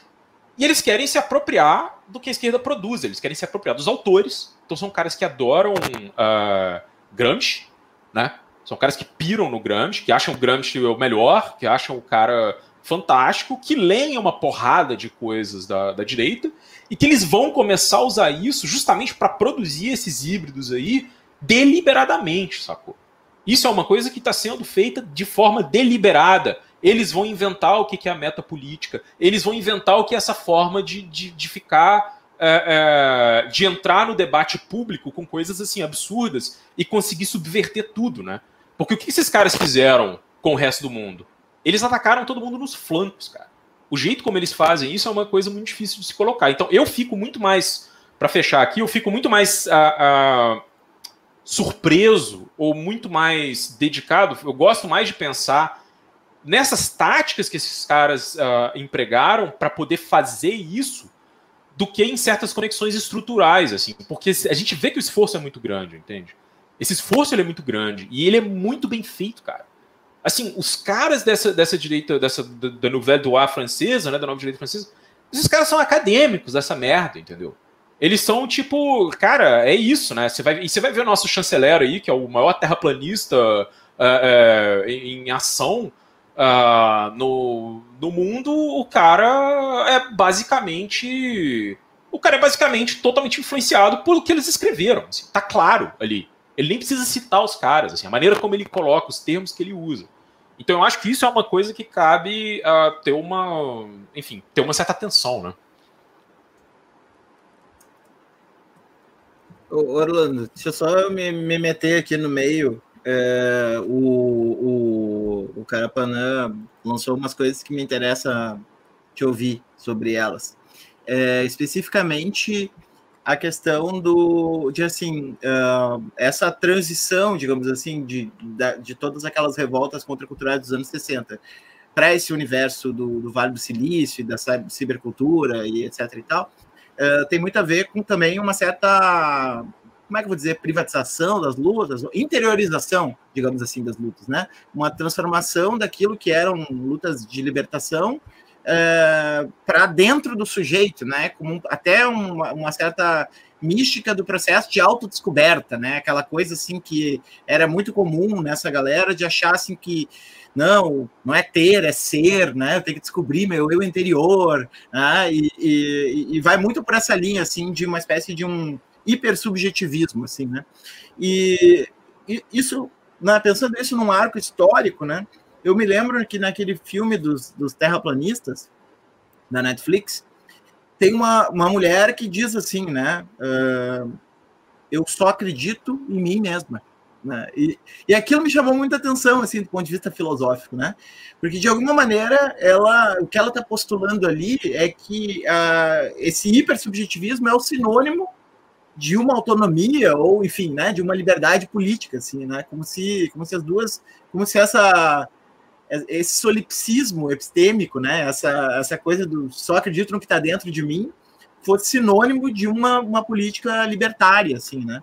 Então eu, eu, queria te ouvir, assim, já que tu gosta bastante de tratar no Benzina desse problema da metafísica liberal de como ele é, como ele atravessa, né, várias questões, eu queria te ouvir um pouco por aí também, além de qualquer outra coisa que tu queira colocar em relação ao que já foi colocado. Então, tem várias coisas. Primeiro, deixar claro, antes que amanhã esteja sendo. Amanhã, daqui a 20 minutos, esteja sendo xingado no Twitter. É, eu também, como o cara Panã, eu conheço várias experiências de pessoas que são muito comprometidas com a causa animal, que fizeram coisas sensacionais. Né? Mas essa é, eu, o que eu acho que é importante apontar que é assim, a causa não vale em si mesmo, né? Esse é o ponto. Não basta você estar com uma causa. É, atrocidades já foram cometidas em nome de boas causas, né? Então, acho que esse é, uma, é, sempre um bom lembrete. Não, não basta você ter uma boa causa que você está automaticamente do lado certo do mundo, como se isso existisse. O outro ponto que eu concordo com o Carapanã com isso aqui, porque eu, porque eu acho que é, é, é, é, impossível quando a gente fala de, de, como esses fenômenos, de certa maneira, foram capturados, foram orientados, começaram a produzir é, esses espaços e essas conexões com o que a gente vai chamar de direita, o que a gente vai chamar de fascismo, o que a gente vai chamar de nazismo, enfim. É, não é como se fosse algo que brote né, de forma, digamos, espontânea. É, é preciso ser cultivado. E tem gente muito. Tem grupos, pessoas muito astutas é, que estão lá do outro lado do muro, que estão muito atentas para isso. Né? Eles, tem uma, uma coisa que o Primo Levi falava sobre, sobre nazismo, mas sobre fascismo no geral, né? Tá na introdução ali do, do, do Será Isto um Homem, que ele, que ele, vai, ele vai descrever toda aquela emergência como um projeto, como um processo de, de contágio, né? De como se fosse e, e ele, vai, vai falar justamente de, de imunidade. Né? Então, assim, tem, algum, tem movimentos, tem. Por isso que eu acho que é importante não perder também o, o aspecto estrutural da coisa, porque quando a gente olha para o aspecto estrutural, a gente vê ali onde a imunidade está baixa, que não por coincidência é justamente onde esses grupos, né, nova direita, enfim, sobre qual, ali onde eles estão agindo. Esses caras não são, isso que é uma coisa que sempre me incomodo, né? Tipo, é, as pessoas costumam imaginar que essas pessoas são imbecis completos. Muito pelo contrário, assim, acho que é o pior erro que se pode ter, mas é o pior de todos. É subestimar a estratégia dessa galera, né? subestimar a organização dessa galera. Porque justamente quando você olha e vê como eles estão agindo, você sabe que você vê que eles estão agindo justamente nesses pontos, né? Que, assim, ali onde a imunidade está baixa, ali onde o garoto tomou banho gelado e foi brincar na rua com gelada, saca? Tipo, vai ficar resfriado, saca? Então vamos fazer. Então os caras são inteligentes, os caras estão ali sendo cirúrgicos nas, nas estratégias dele de conquista. Por isso que eles são tão eficazes. É assim, se você. É, muito louco quando você vê assim, o que aconteceu. Todo movimento, você que gosta disso, Moisés, todo movimento reativo a 68 né, assim, o que, que se constituiu como reação a 68 e por que, que aquilo foi tão eficaz? Por que, que assim, você teve 68 e na década seguinte você teve o neoliberalismo estourando, dominando, sei lá, Estados Unidos, Inglaterra, assim, foi o grande, sabe? Passou o trator. A Inglaterra até hoje não se recuperou daquilo. Né? Então, assim, os caras não foram imbecis, cara. Os caras sabem muito bem ali onde eles estão agindo. E aí tem uma coisa que aí conecta com a tua pergunta, porque eu acho que, assim, é... a gente vive, esse é um ponto crucial, né? A gente é assim, desde pequeno, isso é uma coisa que a Stan vai falar, né? E ela fala meio assim, meio passando, mas é uma coisa que é bem profunda, porque ela fala assim, cara, desde pequeno, assim, a gente tá condicionado a atividades competitivas, a, a nossa educação é individualista. A gente faz provas individuais, a gente está sempre, desde o primeiro momento que a criança entra na escola, ela está sendo medida de maneira individual. Né? Ela está sendo produzida para ser um indivíduo ali. Ali ela já está competindo com outras crianças. Toda a nossa educação formal é isso. E quando eu, eu tive uma, uma, uma, experiência bem de contato radical com é, outras, né, com seja seja na, na, própria nas macumbas ou seja é, é, na, na experiência ameríndia, você vai ver que a educação né, de crianças ou até de adultos, né, porque enfim, dentro das macumbas tem todo o processo de renascimento, enfim, elas são, são, são projetos que vão de ver exatamente que aquilo que fico, aquela frase que eu fico repetindo da Ursula Leguinho o tempo inteiro, né? É, ser tudo é ser parte. Assim, a maneira como uma pessoa é educada dentro de uma aldeia indígena ou dentro de um barracão, ela está sempre apontando sempre para a capacidade dessa, dessa pessoa de formar conexões, né? Porque não existe um barracão de uma pessoa só. Não existe o cara que é o grande do barracão, né? Tipo assim, aquele cara ele tá ajudando ali a enfeitar o barracão, aquele, aquela rodante está ajudando a enfeitar o barracão. Numa aldeia indígena, todo o processo ali vai de, de constituição de redes de parentesco, de constituição de famílias, enfim. Enquanto a gente tem uma sociedade que no, que a primeira, a, primeira experiência pedagógica de uma criança é fazer uma provinha, saca? Então, assim, esse tipo de produção tem uma consequência. Né? A gente, a, a, a gente, toda a nossa existência é orientada para um processo de isolamento, né? A gente, a gente tem que se pensar, porque desde o, primeiro, desde o primeiro momento a gente é pensado dessa maneira, como um indivíduo, uma, um objeto, né, que se conecta com outros. Né? Assim, as relações são secundárias na nossa imaginação. Então, assim, nesse. Então, a, aquilo que a gente vai imaginar de uma conexão né, é, é, sempre um aspecto muito secundário da nossa existência. A gente está sempre pensando em processo, você falou de hipersubjetivação, né? Então, assim, é, é, é, justamente esse é o momento em que essa metafísica ela se encerra em si mesma. Tanto que isso é uma questão né, desse ensimesmamento da metafísica liberal, que quando você vai olhar, esse era um problema do Locke. Esse era um problema da Hannah Arendt. Hannah Arendt é obcecada com a ideia de mundo comum e ela, tem, ela morre de medo da. São dois. Tem, tem várias obsessões da Hannah Arendt, por exemplo, mas enfim, ela é fascinada com a ideia de mundo comum e ela vai falar na decadência do mundo comum, da vida política, enfim, como um dos aspectos da ascensão do fascismo, não é por coincidência. É porque justamente ela enxerga, assim, é um ótimo diagnóstico liberal do que aconteceu, ela enxerga que toda essa metafísica, ela produz, ela foi feita para produzir em si mesma, em si mesma, em si mesmamentos. Né? Quando ela entra em metástase, ela faz isso. Então, assim, é, não era à toa que isso era um problema dos liberais. Né? Como impedir de que essas unidades se encerrassem? Né? Porque se você for pegar lá, tal como Locke colocou, toda aquela ideia do homem de propriedades, que, é, que cresce enquanto produto, enquanto você é um ser de propriedades. E o que, que, são as propriedades? As propriedades podem ser, sei lá, desde as qualidades do ser até as sei lá, essa, essa caneta, sabe? Então, você vai dar esse sentido amplo de propriedade para a constituição do ser. Quando você vai olhar isso, esse, esse, esse super indivíduo, ele vai justamente, ele vai, ele vai se aumentando, vai se tornando um mega indivíduo, ao ponto de que ele contém todo mundo que ele precisa.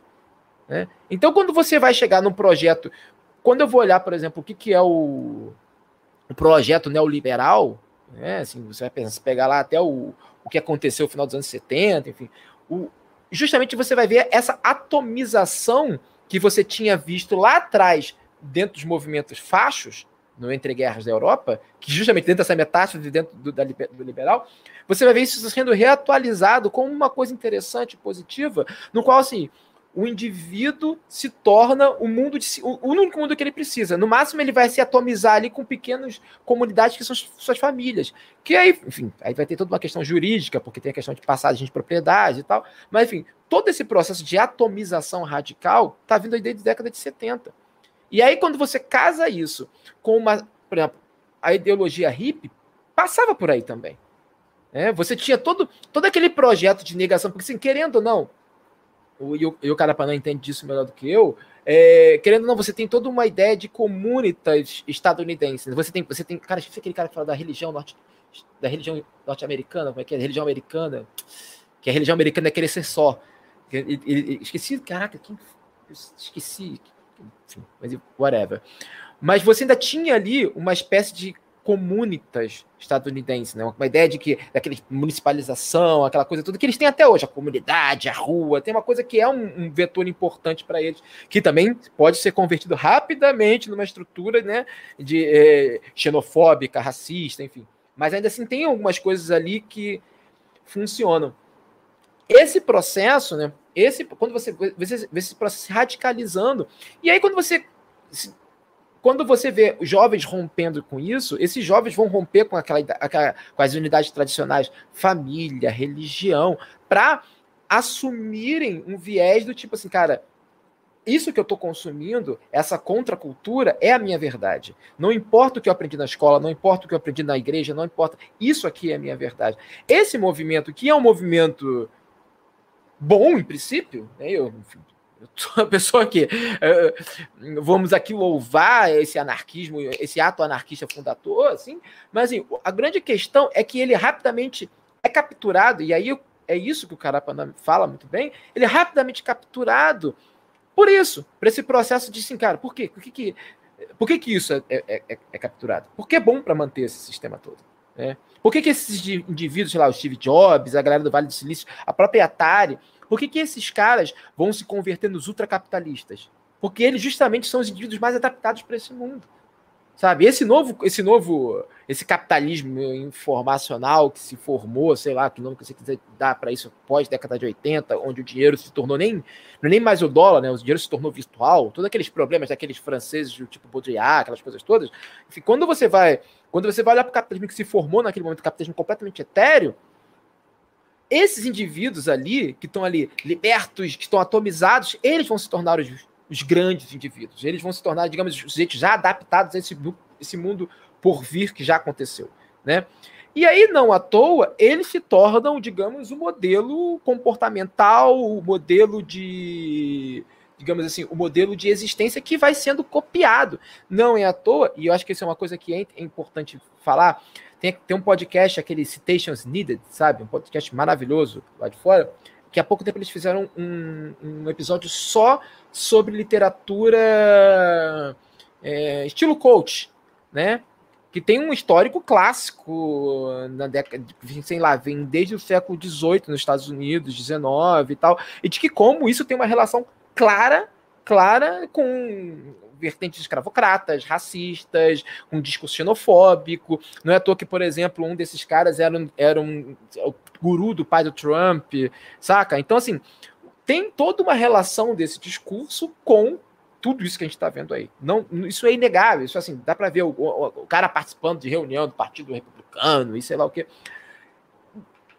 Quando você vai ver agora, por exemplo, cara, eu eu tenho eu fico consumindo Sou uma pessoa com gostos estranhos, talvez. Mas eu fico consumindo de uma forma até meio doentia propagandas de coaches, de traders, saca? Do, do, do Instagram. Tipo, eu fico forçando o meu algoritmo a me mandar isso. Porque eu fico analisando isso, porque é justamente o que esses caras estão vendendo é justamente essa essa senhora terraplanista aí que você falou.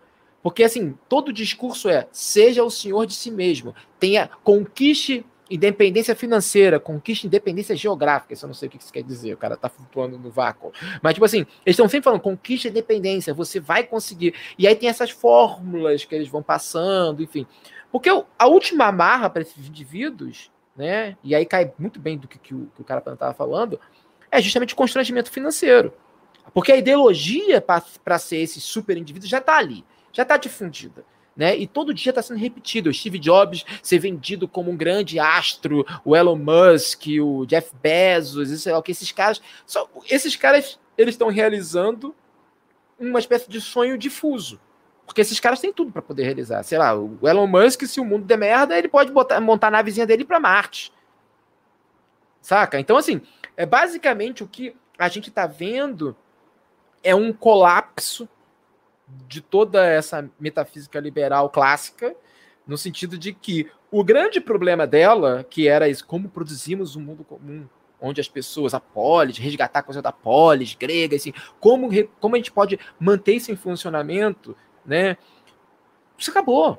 Porque até o que a gente vai chamar de mundo comum hoje é um mundo atomizado. Por isso que eu acho que é fundamental falar para falar disso, falar de rede social, que a rede social é o mundo comum atomizado, né? Porque é, é impossível você garantir que os indivíduos, na verdade, não é impossível. É, ele é, é feita para que dois indivíduos não tenham a mesma experiência, que a experiência daquele lugar seja tão radicalmente individualizada ao ponto de que muitas vezes as pessoas estão ali consumindo o mesmo material, só que de forma muito difusa. É um mundo de objetos múltiplos, né? É um mundo desse oximoro. Então, assim, o que eu acho é isso. A gente está vivendo exatamente esse, esse, esse, momento. E não é, não é à toa que movimentos como o antivax, como terraplanistas, como o QAnon, conseguem ter tração. Eu acho que, por exemplo, sei lá, se a gente estivesse na década de 90, em 2000, 2000, não é para voltar, porque década de 90 a gente já é velhinho aqui, proto-idosos, proto é, mas assim, o 2000, 2000 eu acho que um QAnon da vida não teria atração, a, não estou falando do sentido tecnológico da coisa, não, mas é inseparável disso, mas um, até em termos, as pessoas não dariam atenção mesmo se tivessem aquilo à disposição, sabe? Não é como se, não é ele ter, ele ganhar atração e ganhar atração que está ganhando, né? Hoje destruindo famílias, como o Carapanã mandou pra gente, enfim, né? O não é coincidência. Da mesma forma como não é coincidência, sei lá, é, você vê pessoas, eu tive contato isso agora esse fim de semana, pessoas que são contra o Bolsonaro, contra o Bolsonaro, e que chegam e falaram assim, cara, infelizmente o Bolsonaro tá fazendo o Brasil crescer. Tipo, a pessoa é contra, e ela e, a, e só que tá tudo sendo tão feito para que ela tenha uma, uma experiência tão compartimentada do real que ela tá falando assim, cara, o cara tá fazendo o Brasil crescer, a gente tá ferrado. Falo, não, bicho, o Brasil tá colapsando, cara. Não, mas o cara, sabe, o cara não. Ele entrou nas redes da galera. Então, assim, é, é, é isso. Então a gente tá vivendo esse colapso, essa metástase, vamos, o que você quiser chamar, do que, que seria o sentido da metafísica liberal clássica, porque a gente tem essa atomização, essa esse hiperindividualismo, né, ou essa hipersubjetivação, né, esse mundo de propriedades, onde tudo são propriedades, sem um mundo comum para garantir que essas pessoas possam se relacionar. Né? É isso. Espero que tenha feito sentido. Fez muito sentido. É, de certa maneira, eu vou, vou fazer mais ou menos a mesma, devolver mais ou menos a mesma pergunta para ti, porque vocês têm um jeito muito diferente e ao mesmo tempo complementar de falar, né? Ajuda a gente a ver a coisa sob dois ângulos que conversam entre si, mas que são, são diferentes. É, uh, a gente estava falando, tu estava falando lá, até né, fez referência a uma coisa que eu escrevi e tal, aquilo lá me deu uma mega incomodação, até fiquei com cadeado depois uns três anos no Twitter, depois, da, depois daquilo ali, porque veio um ataque troll, ancap por cima de mim, assim, que eu, ah, né, não, não quero saber, não quero nem ler mais nada disso aí. É, mas, assim, é, eu tava pensando, é, um pouco me parece assim da, da da, da, retórica ANCAP, né, da maneira como ela floresce, não estou nem falando das pessoas que, sei lá, de boa fé, nunca se aproximaram de, de, de, de quase que quadro teórico nenhum, uh, acharam aquilo relativamente intuitivo e acessível, até transgressor em alguns casos, assim, uh, e, e, acharam legal, aquilo ali fugia do comum, não era o discurso, sabe, de DCE, de centro acadêmico, era uma coisa diferente. Então ali assumiram assim uma atitude de, de aderir àquilo ali. Não estou falando dessas pessoas, estou falando das pessoas que, uh, enfim, montam esse toda essa estrutura uh, cognitiva, né? E, e, e, o que, que essa estrutura cognitiva vai produzir uh, na, na realidade, né? Para que essa, essa liberdade ilimitada, né? Essa ideia de liberdade como propriedade privada, né? Para que proteger essa propriedade privada? Quando a gente vai olhar, por exemplo, é para resistir à universalização da igualdade racial para certos estados nos Estados Unidos, entendeu? Então, assim, ah, nós temos que ter autonomia para ter segregação aqui, nós temos que ter autonomia para isso e para aquilo, sabe? É, é quase que uma liberdade é, é quase que uma liberdade de oprimir, né? Digamos Exato. assim. É, é, uma coisa um pouco, digamos assim, uma, uma redução um pouco, pouco caricata que eu estou fazendo, mas acho que é um pouco isso aí mesmo, sabe? É, quem interfere na liberdade e, e, e, claro, aquela, aquela leitura é, assim, meio chavão da sociedade americana como uma democracia liberal perfeita, uma sociedade liberal, como se não houvesse ali é, um, um estado de exceção em ato permanente contra, por exemplo, a população negra né, via, via forças policiais, ininterrupto, né, e, e, enfim, passando por várias fases diferentes, mas ininterrupto, fazendo com que essa população vivencie uma experiência de realidade que é muito diferente do cidadão da democracia liberal, etc. e tal, né? Então, assim, é, o que eu queria te jogar, na mesma linha que eu te perguntei para o Orlando, é um pouco isso. Se uh, o, o, o, defeito congênito, digamos assim, né? ou, enfim, o, o primeiro passo desse experimento uh, hippie, autonomista, que, que, que, que vai, vem, veio apresentar esses problemas, não está num conceito de liberdade, que é esse conceito de liberdade como propriedade privada, assim, né? Um pouco essa ideia de que, ó, ser livre é não ter nenhuma autoridade que, que determine aquilo que eu posso fazer. Né? E aí, com o tempo, isso vai sendo capturado por essas máquinas discursivas que servem a coisas muito mais, uh, digamos assim, né, muito mais poderosas e organizadas do que essa coisa juvenil, transgressiva, do rebelde sem causa e tal, que dá atração para que isso né, se alastre uh, em lugares onde não penetraria novamente, normalmente. Né? Então, eu queria saber assim, sobre, essa, sobre essa relação. Uh, essa triangulação, digamos assim, hip, ANCAP e, e a extrema direita com o conceito de liberdade, como que é, como que isso funciona para ti? Ah, cara, isso tem uma coisa aí que, que o Orlando falou. Eu queria começar por ali, que é, é um pouco essa coisa da atomização da pessoa, do indivíduo e, da ascensão do fascismo, como uma preocupação da Hannah Arendt. Uh, cara, uh, porque é isso, né? Você se isola de tudo para se conectar com o líder, né? Uh, você vai lá e, e, você, você se isola daquela coisa toda para se conectar com aquele grande líder. Uh, você não, não, se conecta com o seu grupo de, enfim, de afinidade, talvez você não se conecta com o seu sindicato exatamente. Tudo, tudo entra para essa coisa de, enfim, essa adoração, essa coisa.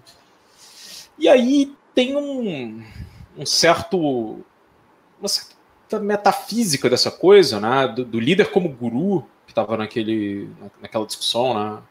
Uh, da, do ocultismo ali na década de 30. Uh, ah, existe uma coisa meio louca aí, né? E aí entra, entra essa, essa questão que é meio meio perdida, né? Meio meio estranha, que é onde esse átomo ah, do indivíduo, essa pessoa, essa coisa, isso entra. No, é isso que estava falando. Por exemplo, a liberdade de oprimir, a liberdade de, de, fazer o que o cara quer, né? Não existe nada, uh, não existe a sociedade possível. Tudo está tudo determinado como um como uma espécie de sei lá, cara, é, é quase que um quase que uma ideologia no sentido total do negócio. Né? O cara, você tem, deve ter liberdade para fazer tudo, inclusive ter um tanque de guerra, né?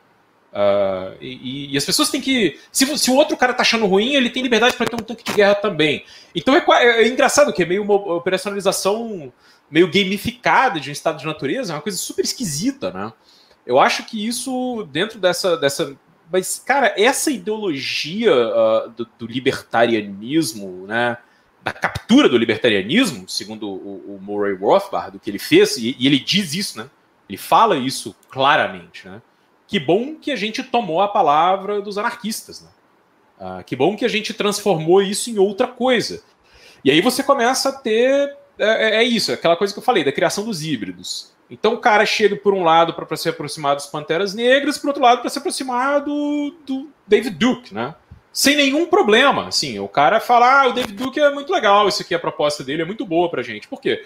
Porque o cara tá propondo uh, segregação racial com base na autonomia dos estados. E os Panteras Negras, uma certa franja deles, tinham um certo, uma certa ideia de uma independência, uh, de um separatismo negro né, nos Estados Unidos. assim. Então os caras entram nisso é, é, é, de uma forma muito doida. Então aí o Rothbard tanto faz, né? Uh, você começa a, a, produzir a ideia de, de, de propriedade uh, nesses termos, né? Numa coisa que é meio que quase que uma extremação das ideias que estão lá no Locke e, e nos outros liberais. E isso vai, vai dando uh, dentro de um, um, um, contínuo muito esquisito, assim, cara. Muito. Muito muito fora de mão. Então, aí quando você começa a entrar nas experiências pessoais, né, os caras contando assim, ah, porque chegou uma época que eu acreditava nessas coisas, e aí eu comprei uma. Uma.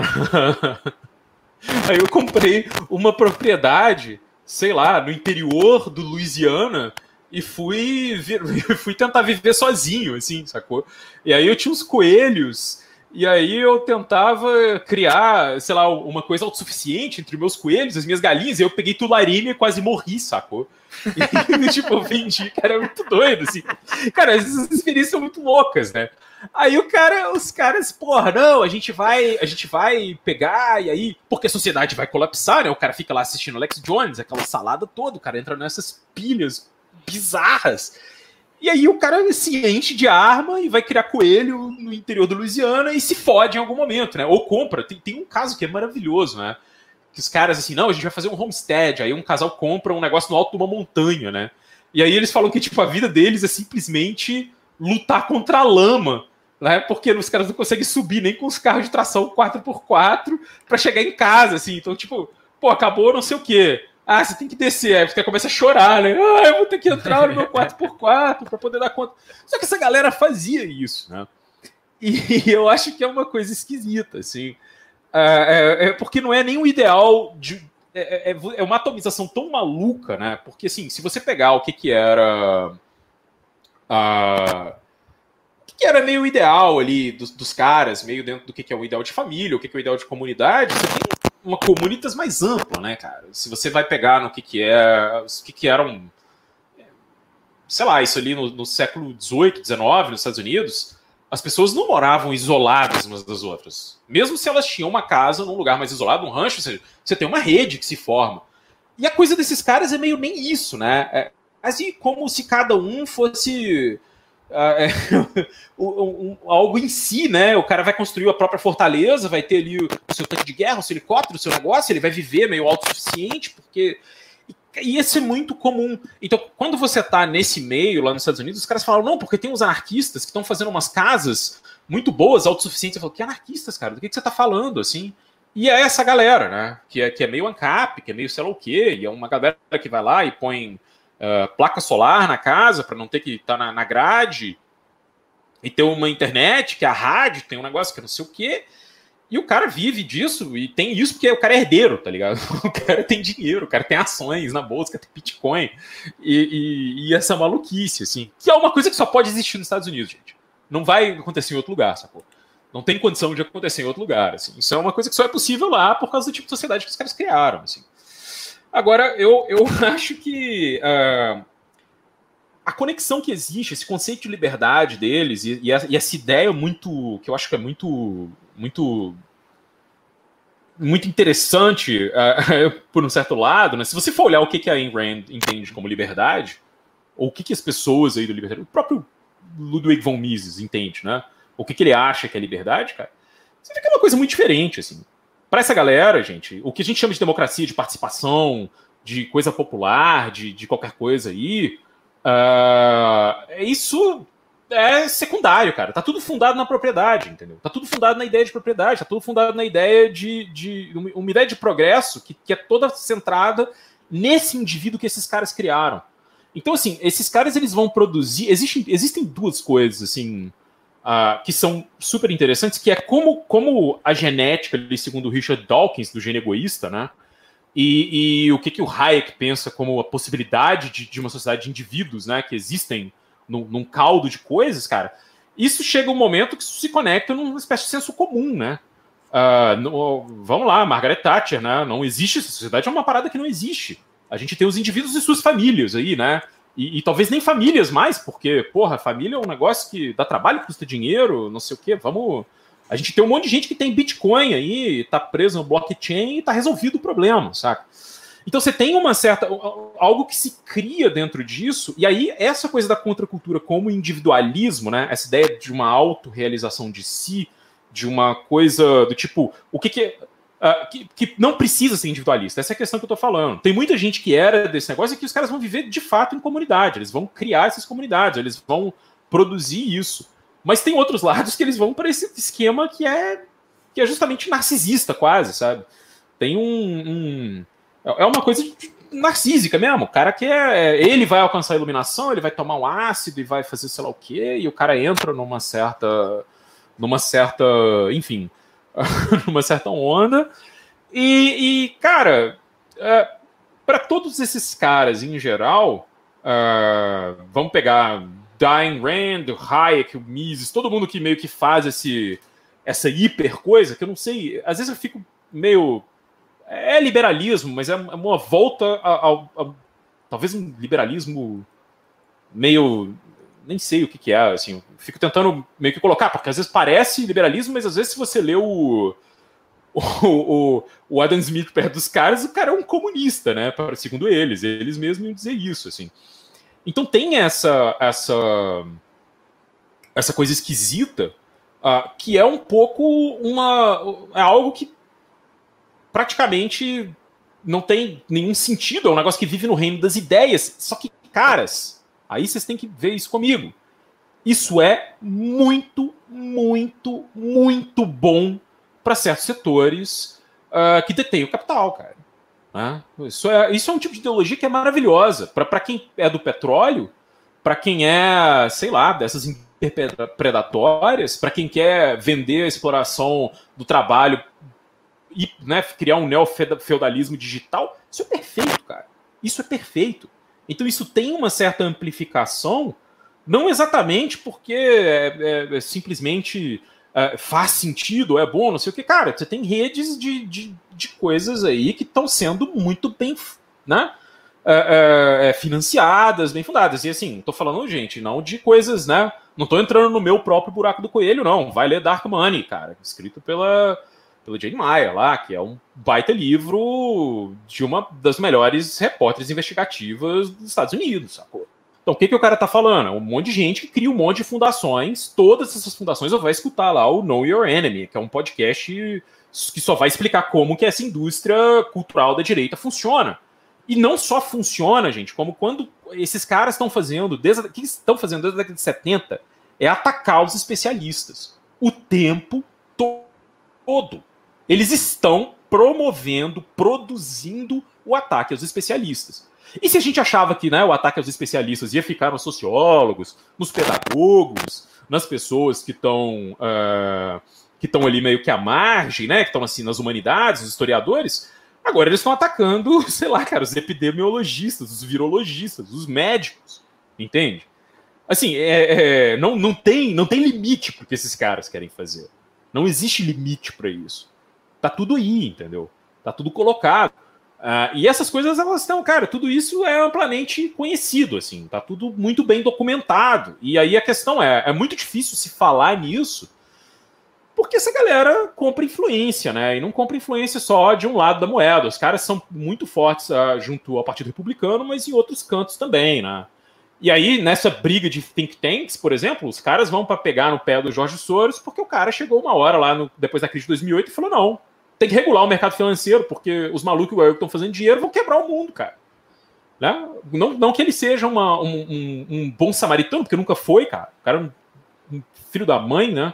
Mas o cara chega lá e fala isso, e começa a dizer que não, vai ter que regular o mercado financeiro, porque, né? Assim, já ganhou o dinheiro dele, tanto faz, né? E os caras piram, né? Os caras simplesmente piram com isso, porque eles ficam pé da vida, né? Você vai ter que fazer, o cara vai começar a falar que tem que. Não, não pode. A gente vai ter que reduzir a emissão de carbono, vai ter que regular o mercado financeiro, vai ter que fazer isso? Ah, não dá. Aí a gente vai inventar que o cara é, sei lá, um globalista, o cara manda nos bancos, o cara é, sei lá, o cara toma uma dose de soro do medo das crianças para viver para sempre, é um reptiliano, qualquer merda do tipo. E assim, tudo isso, gente, eu acho que essas coisas, assim, isso existe uma, uma certa indústria cultural na direita que ela tem uma, uma um alcance muito grande. Uh, cara, eu, eu, eu, acho fantástico. Uh, a, a FAA, né, que é a. Como é que é? A FAA, a Economic Foundation, Free Economic Foundation, alguma coisa assim. Mas é aquela da, da do, do, Império Romano ca, caiu por causa do comunismo, saca? Aquela clássica lá da, da, da Gazeta do Povo, vocês lembram dessa, cara? Uhum. É, aquilo, cara, é, é, é, isso. Aqueles caras, o que, que eles fazem? É, a Foundation for Economic Education, por exemplo. O que, que esses caras fazem, né? Essas think tanks? Eles pegam qualquer coisa está escrito em qualquer lugar, qualquer coisa mais ou menos. Pega uma galera que está saindo da universidade que não vai ter emprego, porque acadêmico desempregado é o que está sobrando aí. Não vai ter emprego para todo mundo. Vai ter cara fazer doutorado, um monte de gente sabe escrever. Catam esses caras, levam eles lá. Ô, bicho, o que você vai fazer esse verão? O cara fala, é, tomei sem grana, não vou ver meus pais, não. Verão lá nos Estados Unidos, três meses de férias, praticamente. O cara fala, não, vamos no seminário lá, cara, pra você estudar Hayek, Mises e comer lagosta e tomar champanhe lá no lugar tal. Ou eu não preciso nem ser nada fashion assim, não. Só pro cara, né? Vamos comer bem, cara. Vamos curtir. Tem internet lá. Você vai uh, pegar isso aí, você vai, uh, enfim, dar um rolê lá. E os caras vão jogando esse tipo de ideologia. E se, se a pessoa responde positivamente, eles jogam esse cara para um trabalho, cara. Estão dando dinheiro, né? Pega um filho da puta, tipo aquele o Charles Murray, o cara que escreveu A Curva Normal, né? Que é um livro, basicamente, é um livro que usa a ciência de QI para dizer que você tem que cortar é, o estado de bem-estar social, porque as minorias étnicas dos Estados Unidos tem, teriam o QI é, mais baixo e nunca por, pro, iam progredir, né? A curva do sino, né? The Bell Curve. A, ah, ah, The Bell Curve. Mas é, é, em, em, Eu acho que em português se chama a curva normal. Alguma coisa assim, eu, eu, eu, não lembro bem. Mas é The Bell Curve o nome desse livro. Esse era um livro super debatido na década, na década de 90 e tal, e não sei o quê, que o cara.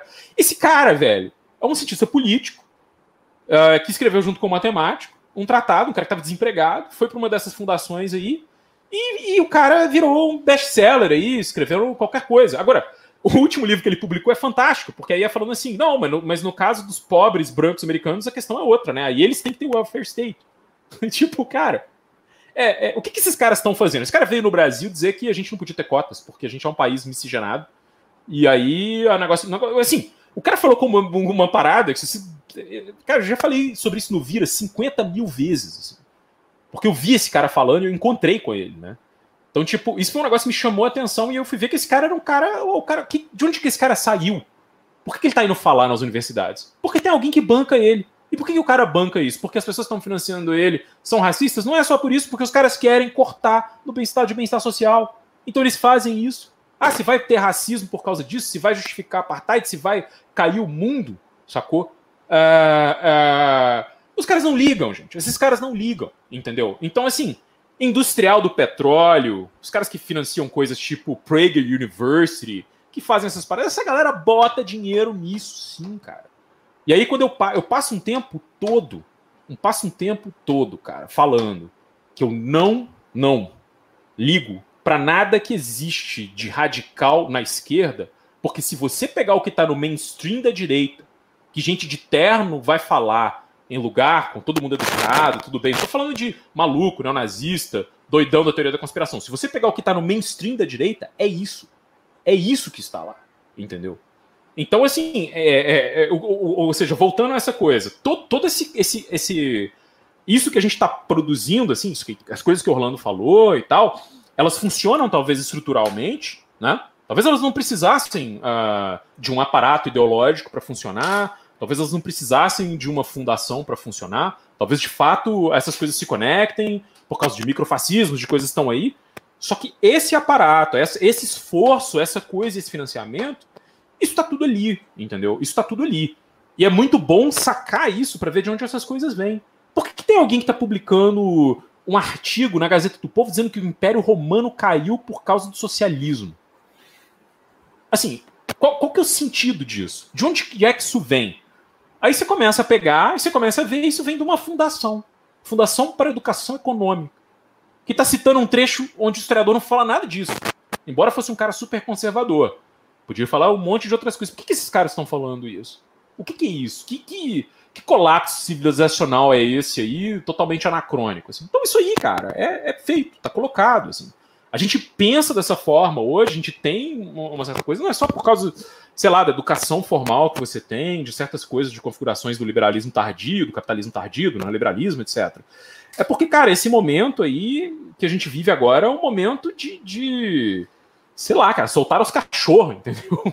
soltaram os cachorros e deram para eles um monte de esteroide, assim, umas coleiras de ouro, um negócio bom, sacou? E, e uma, umas frila, umas whiskas aí que são a beleza, sei lá, ou qualquer outra ração.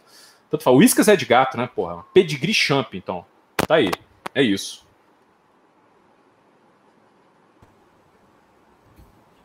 Moisés, deixa eu fazer uma coisa. O, o autor que eu citei da outra, que eu esqueci de falar, é o Harold Bloom, no American Religion. Entendeu? Que a verdadeira religião norte-americana é ser livre das outras pessoas. A frase é dele.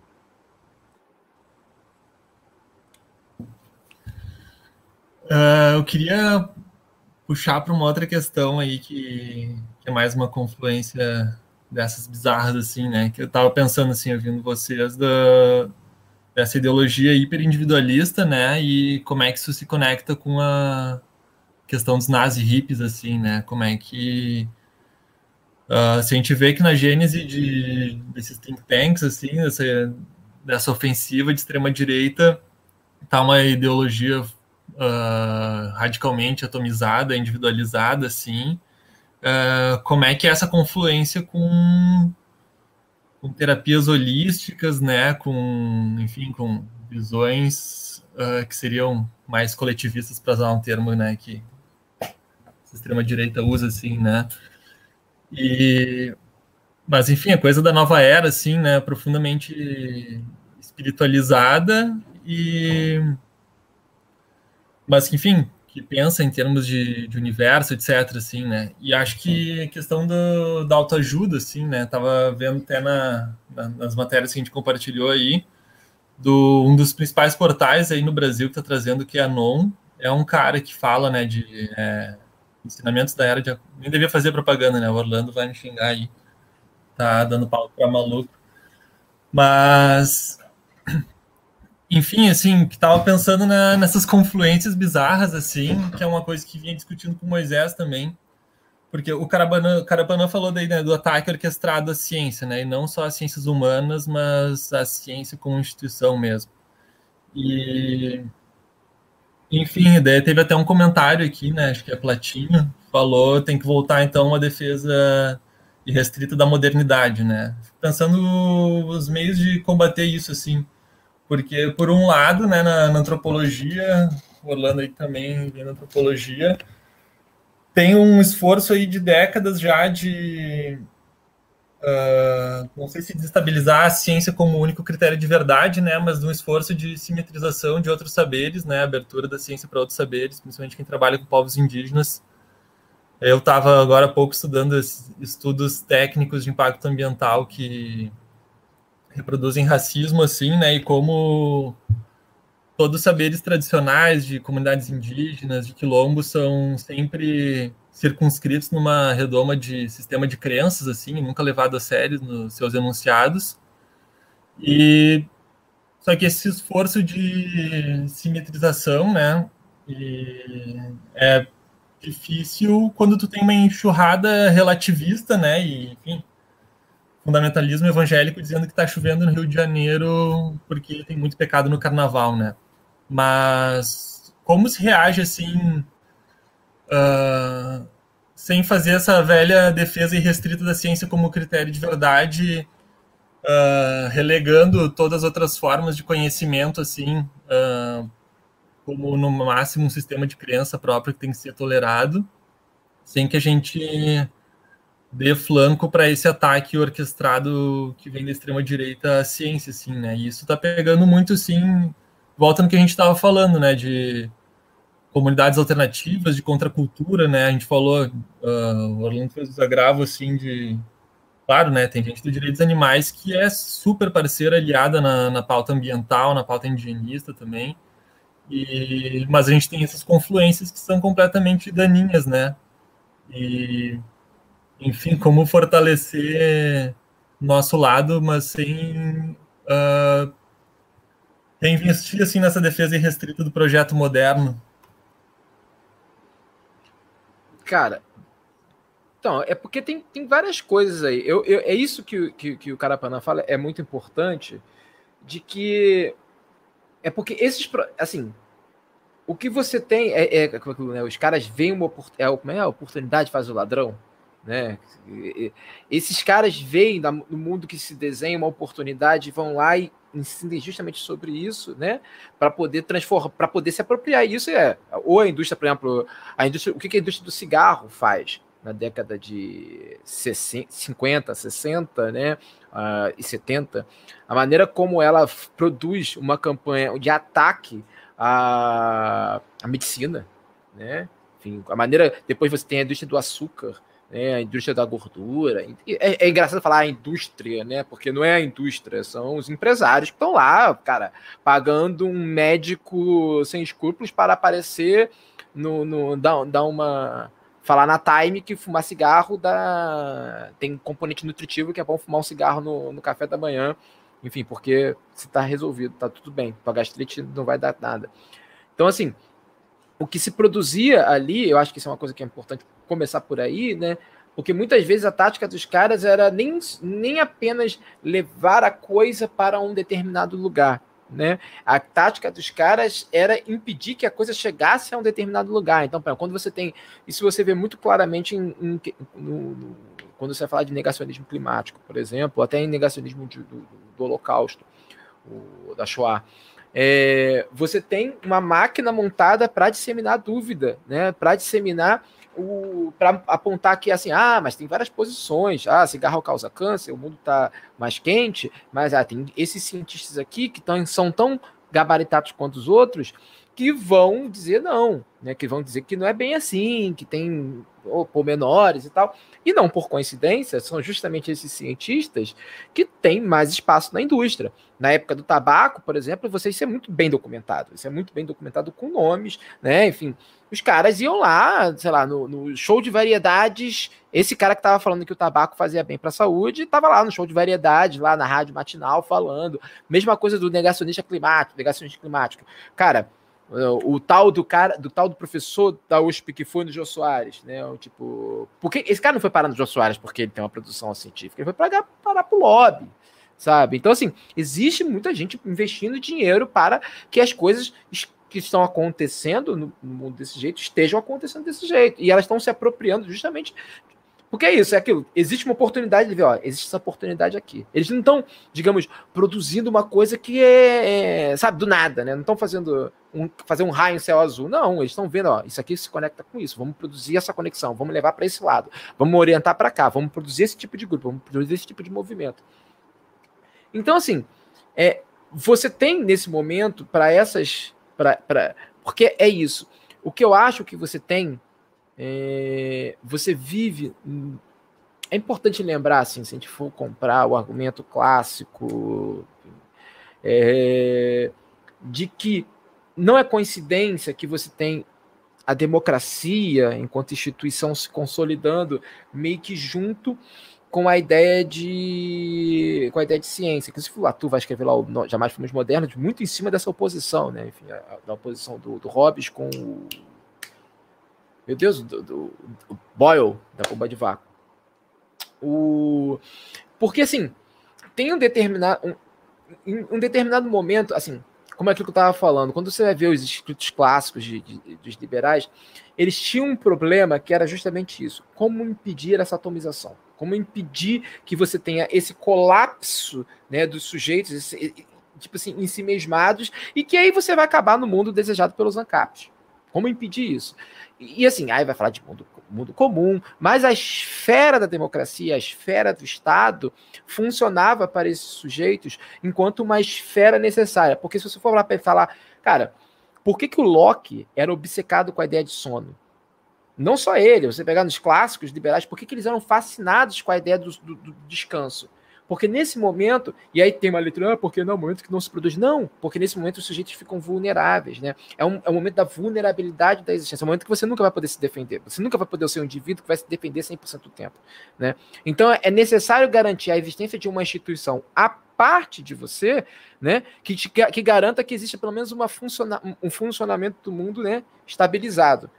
Não é à toa que os caras vão inventar o estado de natureza e recalcar né? Tipo, vamos fazer essa invenção que, que, não tem nenhum lastro antropológico, histórico, enfim. Inventar, não, existe um estado de natureza, o homem é o lobo do homem, sabe? Que vão recalcar isso. E vão fazer vários estudos para recalcar essa ideia, porque, na verdade, porque era um construto que fazia todo aquele sistema, dava uma espécie de, de naturalismo aquele sistema, que fazia transformar aquilo em um direito natural. Esse é um ponto crucial. E aí o que acontece? Quando você tem um sistema que, para funcionar, ele depende justamente da destruição desse mundo comum, que é o que a gente tem hoje, e, deliberado, né? quando você vai ver, por exemplo, os ataques da indústria do tabaco, que a indústria do tabaco fez para garantir que o tabaco continuasse sendo uma indústria multibilionária, enfim, o que eles estavam querendo garantir era o seguinte, cara, olha só, é, não pode ter. A ideia não era dizer para as pessoas que fumar fazia bem. A ideia era dizer para as pessoas acreditarem em si mesmas, especialmente numa experiência ultra empiricista daquelas pessoas. O que, que é. O Carapanã, já, já viu o Carapanã falando sobre isso também, mas o que, que acontece? Quando você chega e bota assim na. Tem um monte de médico falando: olha, fumar faz mal para a saúde, fumar não é legal, fumar é uma merda. Outros dizendo assim: ah, fumar tem valor nutritivo, você fuma, mulheres grávidas fumarem faz feto ser forte e sei lá o quê. Eu não estou inventando, não, estou falando de coisas que foram vinculadas na época. Entendeu? Quando você diz isso, você cria um sistema que as pessoas falam assim, cara, eu não sei no que eu acredito. Tem médico que diz que faz bem, tem médico que diz que faz mal. Não é a falta de informação que vai levar as pessoas. Muito pelo contrário, é o excesso de informação que vai, pensar, vai fazer as pessoas ficarem tipo barata tonta. Meu Deus do céu, o que que, que que... Nesse processo, as pessoas vão estar, vão tender a acreditar naquilo que elas experienciam. E o que é aquilo que elas experienciam com relação ao tabaco? Experienciam, sei lá, enfim, elas vão dizer: ah, fumar faz bem, eu gosto de fumar. Ah, meu avô fumou durante tanto tempo e não morreu de tabaco.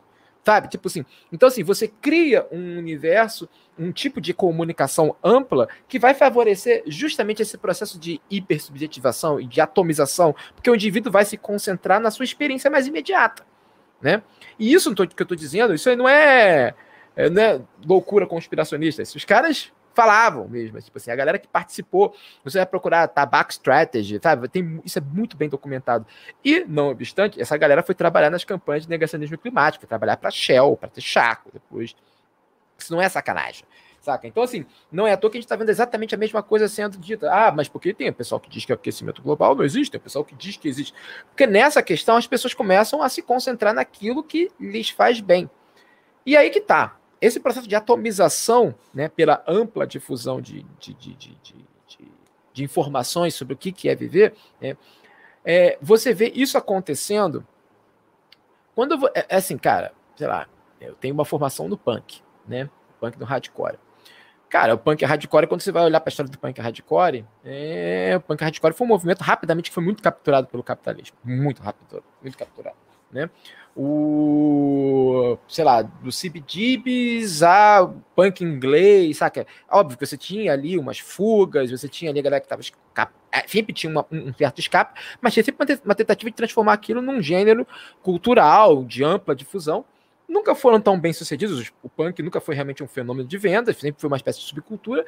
Mas se você for ver depois o pós-punk e, e, sobretudo grunge, né? Quando grunge e o metal né, também, que foi transformado em movimentos musicais que supostamente eram de, né, against the grain, mas foram rapidamente capturados e transformados em movimentos de massa. Porque é isso, os caras veem algo acontecendo e falam assim, eu posso explorar isso e ganhar dinheiro. Né? O que você teve na década de 80, é, como justamente uma reação à década de 60 e 70, é que todo aquele estilo de vida alternativo que foi surgindo foi se transformando em mais um produto de consumo. Né? Você foi formando toda uma indústria de. Eu ia falar welfare, mas não é welfare, é, é, sentir-se bem, enfim, de, de bem-estar. Foi se criando toda uma indústria. No final de 70, a gente tinha toda uma indústria montada ao redor disso. muito, justamente muitas pessoas que embarcaram nessa onda, né, rapidamente, pô, posso ganhar dinheiro aqui vendendo sucos naturais para a galera, vou montar minha marquinha de suco natural, sei lá o quê. Na década de 80, quando você cria, digamos, o, o fenômeno dos yuppies, né, os yuppies se tornam o, o, centro do que, digamos, um modelo de existência, do, do, do, digamos ali, do que é o hipercidadão, hipercitadino no estadunidense, né, os yuppies consumiam tudo isso. Os yuppies consumiam todos e tudo isso. Os caras estavam tomando, eu não lembro agora qual era o remédio que não era, não era Rivotril que era os calmantes da época, mas tinha, enfim, tinham aqueles antidepressivos, enfim, tomavam isso e fazendo meditação, saca? Tipo, os caras estavam lá é, querendo importar, é porque era é, assim, tudo isso foi consumido enquanto um estilo de vida e difundido enquanto tal. Né? Era mais um produto na prateleira do, do mercado. Você podia consumir e você se sentiria bem com isso. Tem aquele filme Psicopata Americano, inclusive, é uma ótima paródia disso, né, cara? Ele tá assim, parodiando ah, o, o, o último é, o cara faz yoga, super saudável, super marombado, cheira cocaína, toma remédios para se sentir bem, tá no restaurante da moda. Então, tudo isso se torna um estilo de vida comoditizado, né? Tudo se torna produto. Então, o que, que você tem, sei lá, depois o produto vira a própria informação. Né? Quando você vai ver a ascensão das redes sociais, tipo, sei lá, você ser propagador de ideias como QAnon, como veganismo, como, sei lá, é, anarquismo, qualquer coisa, se torna um valor em si. Você propagar a informação se tornou um valor. E aí o que, que você tem? Num, num, num universo onde não é. As pessoas. Por isso que eu dei o termo bolha. Né? Oh, porque é bolha, bolha. Não, o problema não é porque as pessoas estão fechadas, não têm informação. Pelo contrário, a, a grande questão é o excesso de informações. Né? O excesso de informação. Então as pessoas realmente ficam, e isso é deliberado, um efeito de não sei no que eu acredito. O que, que eu vou acreditar? Vou acreditar na, na minha experiência mais imediata. Vou acreditar naquilo que eu sinto que me faz bem, naquilo que é a minha verdade. Né? Então, assim, nesse processo você começa a produzir esse tipo de indivíduo. Você, lá do cara do cigarro, do tabaco. E aí que vem o ponto. Como que você vai contra isso? Você não pode ir contra isso instituindo um regime ditatorial da marcha progressista da ciência, enfim, a lá oitocentismo, enfim, 1900. Não, você não, porque se você fizer isso, sei lá, é que nem é a solução bolsonarista, né? Do tipo, ah, tem violência, então vamos matar todo mundo. Sabe? É, é, é o equivalente da metafísica ocidental. Tá, a coisa tá meio descontrolada, então vamos fazer o quê? Vamos voltar para aquela máquina oitocentista, tipo, o que não é ciência é pecado, é, criança é maluco, indígenas são, são pessoas que têm que ser educadas, vão produzir genocídio, genocídio, pedagogia opressora. Não. A questão, muito pelo contrário, é você produzir, digamos, uma difusão de informação mais saudável. Justamente, essa coisa do ataque aos especialistas. Né? A ideia de que você pode produzir conexões sem produzir disputa.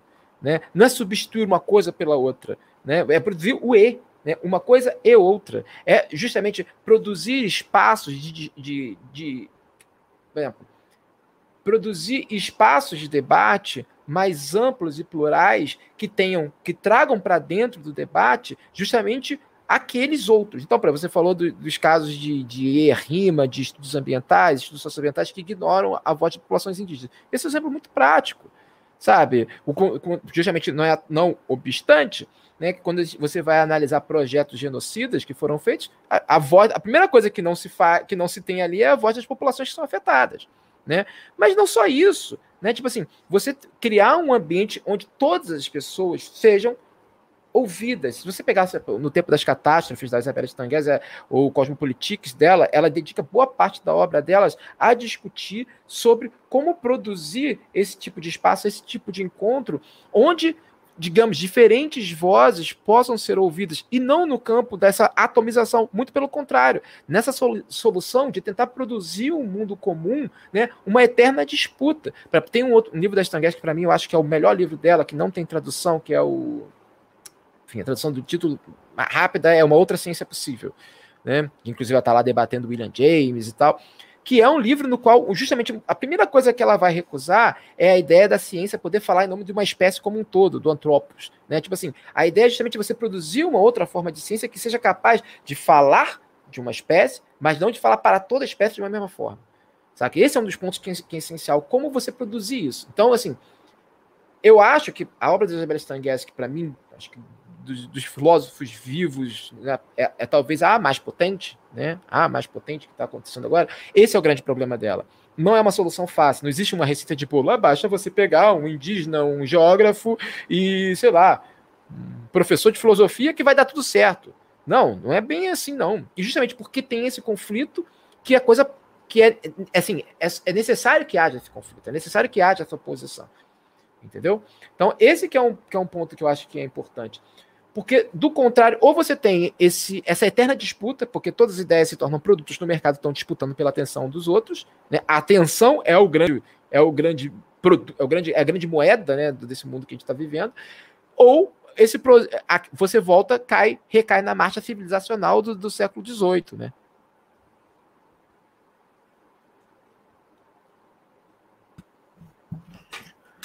Beleza, beleza. A caixa de comentários, uh, dois comentários sobre a caixa de comentários. O primeiro é que muita gente legal aí na nossa caixa de comentários que eu quero que alguns algumas já tiveram aqui, como a Adriana e a Letícia. Outros uh, também comentaram. Gostaríamos de ter vocês aí em algum, alguns episódios futuros. E, e outra que entra, como sempre, né? Entra numa dinâmica própria. Quando eles estão discutindo lá a China, não sei mais o que lá, o negócio. Não é que não tenha nada a ver com o que a gente está falando, né? É que tá tão longe que não tem como trazer mais para cá a China, a monarquia, não tem nada a ver com o que a gente está tá conversando aqui. Então, deixa, conversa entre vocês que a gente conversa por aqui. depois vocês podem assistir a o, o programa é novo e se perderam alguma coisa desse lado aqui, se divirtam do lado de vocês aqui. Isso aqui é uma festa com várias. Sabe aquelas festas que tem várias cabaninhas, assim, que cada uma toca uma música diferente, que cada um pode dançar de acordo com o seu gosto musical? É mais ou menos por aí, saca? Bueno. É, vamos fazer então. Uh, a gente normalmente termina em torno das duas horas, né? Então, vou fazer assim. Uh, uma fala para o Carapanã e uma fala para Orlando para falar o que quiser, assim, no sentido de fechar esse papo. É, não vou não vou dar tema, porque vocês têm, sabe, devem ter ficado com algumas coisas que vocês queriam falar e não conseguiram. Se quiser, eu posso fazer, né? Tem várias perguntas aqui, né? Essa coisa com a modernidade, por exemplo, é uma coisa que talvez a gente tenha que fazer outro programa para discutir isso. É, essa questão epistêmica, né? Epistemológica em geral, né? De, sabe, tipo esse neo neo-racionalismo, neo-iluminismo, né? Essas propostas todas de restaurar uma modernidade perdida e como isso se conecta com certas propostas também políticas e movimentos, né? Que, que uh, enfim, movimentos até com algum poder de, de influência. É, enfim, né? Teria tudo isso para colocar. É, mas assim, deixo vocês livres para fazer os comentários que quiserem é, no sentido de que alguma coisa possa ter faltado aí na conversa que vocês tinham empacotado para falar aqui sobre esse assunto e não deu tempo de, de falar. Vai, Carapana. Uh, caras, eu acho que a gente já falou tanta coisa, não sei o que ficou de fora. Eu queria só dar um... uma coisa que eu queria ter falado no começo, mas vale para o final também. Eu rejeito qualquer tipo de ideia de uma teoria da ferradura para qualquer coisa. Né? Esse é um negócio que a gente já tinha até discutido antes. Eu acho que essa é uma péssima metáfora. Isso serve para liberar o preguiçoso e colunista de jornalão se refestelar na própria mediocridade. Acho que isso não, não resolve nada do que a gente tem como problema, né? Ah, você vai muito para um lado, você chega em outro, isso é uma bobagem total. Uh, a outra coisa é que, cara, nessa questão que vocês colocaram sobre o que, o que fazer, né? Acho, foi, foi a pergunta do Guilherme que o Rolando estava respondendo, não é isso? É, é, é, essa resposta ela não é fácil, mas assim, o que, que a gente está vendo agora, né? É, é, é, muito interessante pensar isso, porque é uma rejeição da ciência não para uma ascensão de um conhecimento tradicional, de uma, enfim, a gente está vendo um epistemicídio aí correndo solto, né? isso serve para negar tudo que é da ordem do concreto, tudo que é da ordem do real, né? Tem uma coisa, quando você começa uma discussão sobre isso, né, uh, com alguém que é meio cientificista, e você fala assim: tudo bem, cara, você tem um, um maluco aí que mora numa floresta, um biólogo, e você tem que atravessar um, um trecho de floresta aí uh, andando 10 horas. Quem que você leva? Só pode levar um: o biólogo ou o mateiro lá. Pode ser um índio, um seringueiro, caralho. E aí, porra. Cara, todo mundo vai falar: não, eu moro, levo o cara que tá lá. Eu falei: ah, tudo bem, então, e aí? Essa é uma questão interessante. Existe uma certa, um certo conhecimento empírico necessário, alguma coisa que existe, existem outras formas de conhecimento. Esse cara pode não saber nada sobre ciência, ele sabe sobre o que é se guiar numa floresta, né, andar por um trecho, sobreviver, comer, caçar, etc, etc. Ah, existe um monte de coisas a ser pensadas aí, mas é, é muito curioso, assim, porque a gente está vendo a, a, a uma espécie de destruição simultânea dessas coisas, né? Então, se as ciências elas estão caindo, uh, a gente está vendo uma queda total dos outros conhecimentos aí aplicados. Assim. Você, você tá, o que está subindo? Pseudagem, loucura, terraplanismo, uh, bizarrice, assim, coisas que deformam, cara. Se você for olhar o que está acontecendo no meio evangélico, assim, é uma deformação até do que é o princípio evangélico, assim. Não sei nem se eu posso dizer que é uma transformação, assim, porque existe um, um tipo de coisa muito estranha, cara. Muito, muito estranha, sabe? Muito, muito esquisita, assim, que é, é, é, é, essa espécie de, de, de, Cara, é uma arrebentação de qualquer coisa, saca? Tá, a gente está vendo o, o, mesmo processo tomando conta. Você olha o que está acontecendo com as ciências ambientais agora, né, no Brasil. Uh, é isso, né? Então você vai ter, você vai ter total pressão para cima dos indígenas e para cima da galera do INPE, né, do Instituto Nacional de Pesquisas Espaciais para o pessoal da ecologia. Uh, então, assim, a gente não está no momento. Ficava rindo às vezes, né? Infelizmente, o, o bosta lá do Steven Pinker pegou uma ideia de título muito boa, né? Que é um novo iluminismo, a ideia do que, que seria um novo iluminismo para escrever um livro medíocre, porque nada que saiu daquele idiota lá vai servir para alguma coisa, e se alguém gosta aí, eu quero que vá para merda. Porque aquele cara, como tudo, quase, quase as coisas chegam sai de Harvard, velho. Outra coisa que pode terraplanar, pode terraplanar Harvard também, sacou? Que saco aquilo, cara. Mas, tem assim, que acabar eu, com rava. Tem que acabar rava. Tem que acabar com rava. Tô brincando, tô brincando. Mas assim, é porque essa galera da psicologia cognitiva, esse negócio, essa, essa pseudagem, que o negócio não precisa de ciência. Tem um monte de gente que tá estudando genética, comportamento, um monte de coisa, tá escrevendo um monte de coisa boa. E aí fica esse cara lá, que é um inferno. O cara escreve um monte de merda, não sabe porra nenhuma do que ele tá falando, 80% do tempo, mas o cara escreve bem, né? Então fica um pouco essa coisa assim. Uh, e aí, cara, o Steven Pinker vai falar de um novo iluminismo, e o novo iluminismo dele é basicamente assim: ah, quem critica o neoliberalismo tá errado. Não, não existe nada fora disso. Que aí, tipo, ah, meu irmão, vá merda, entendeu? Simplesmente isso, assim. Esse cara, ele, ele consegue. É aí que começa essa coisa, né? A gente consegue ver um Jordan Peterson, que é o outro, né? Esse, esse aí sim é um, é um total falastrão, porque posso dizer que o Steven Pinker sabe um básico de ciência. E quando fala merda, fala porque quer, né? Mas o Jordan Peterson não sabe nada do que ele tá falando, assim, além de ser um psicólogo medíocre, aí virou um guru de autoajuda e está perdido em alguma clínica de reabilitação, alguma república pós-soviética, né? Sei lá o que aconteceu com aquele cara. Mas era um maluco que vai dizer que sim, defender ciência é atacar aluno que acha que trans merece direito humano, sacou? Que porra é essa, meu irmão? Entendeu? É isso, assim, do tipo, que, que, que merda é essa? Então você tem toda essa coisa que os caras, onde eles entram nessa. por uma onda do racionalismo que é isso. Cara, e o que a gente, o que a gente vê, cara, é que assim não é uma turma, abre aspas, pós-moderna, uma galera que está na academia, um pessoal meio transhumanista, uma, um pessoal da teoria queer que está atacando as ciências, entendeu? Esses caras estão lá propondo outras coisas, discutindo outras coisas. E você pode entrar num qualquer grupo de Facebook e ver uma coisa anedótica. Quem está atacando as ciências é o think tank bancado pelo cara do, da indústria do petróleo, meu irmão. Esse é o cara que está fazendo isso. Esse é o cara que está colocando. É o outro filho da mãe que vai fazer lobby de cloroquina. Que vai atacar pesquisador da, da, da Fiocruz que estava fazendo teste, entendeu? É isso. É isso, entende? É isso que está acontecendo. Então, assim, eu acho que a questão não é simplesmente uma afirmação da ciência, mas, bicho, olha, uh, uh, me desculpem, assim, cara. Para mim existe uma, uma realidade, existe uma coisa comum. Ela pode não ser a experiência comum a todo mundo, mas ela existe. E para mim a questão talvez esteja aí de uma outra forma em assentar o chão no que é comum, sacou?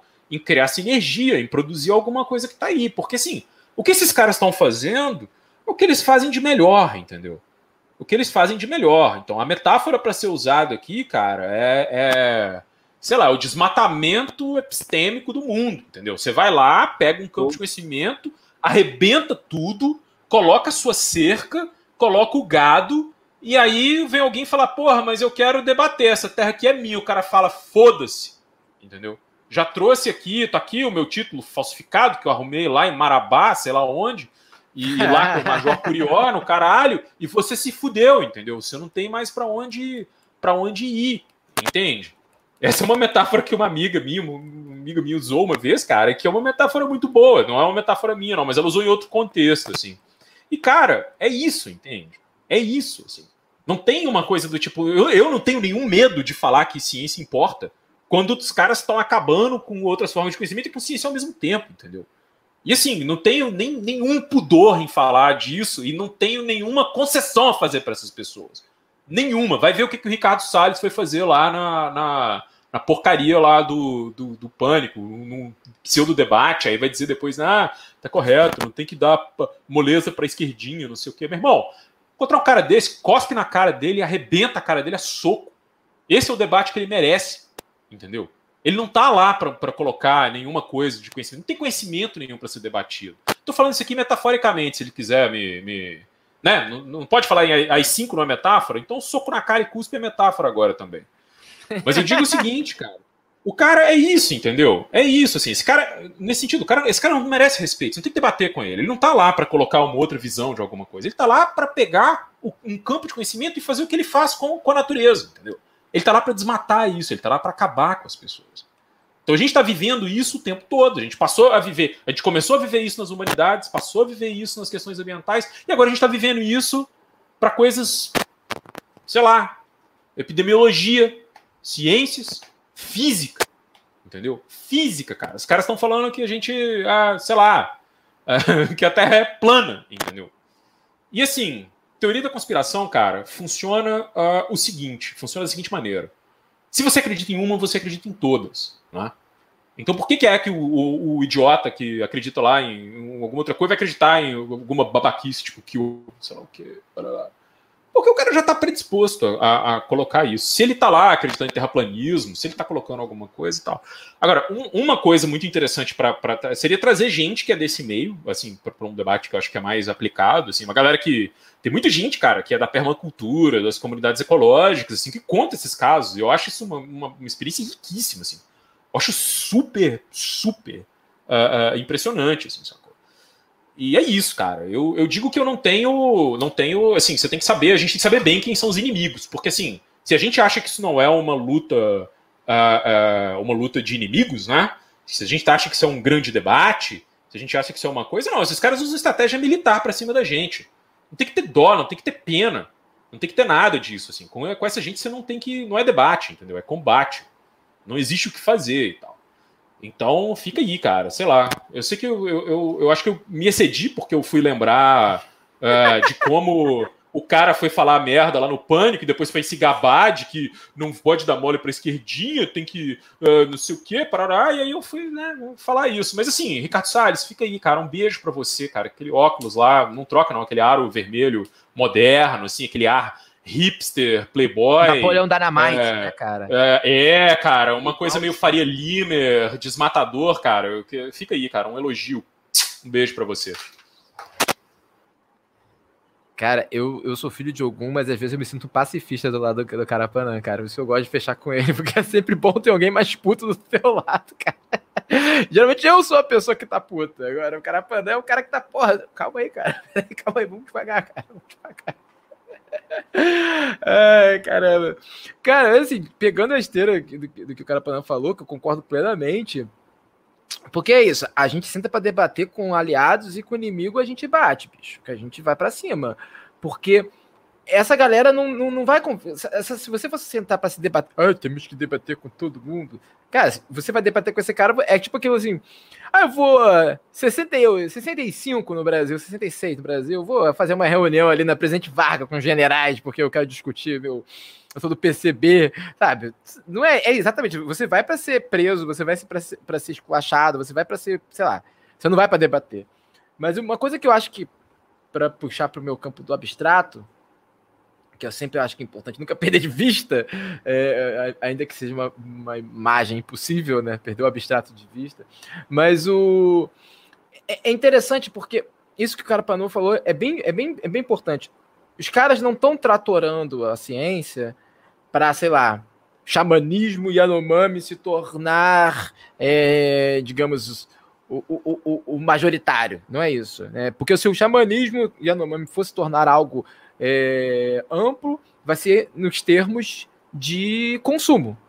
Né? Tipo, vai ser nos termos para consumo. Enfim, Davi Copenal vai virar um guru New Age, saca? Vai ser vendido e consumido enquanto um guru New Age. E, o que é sempre um aparato de captura. A gente que trabalha com, com, com movimento sabe, cara, como isso sempre é um aparato de captura. Tá sempre, tem sempre, vamos transformar os sábios da floresta, vender uma, um workshop com eles, sabe? Essas coisas.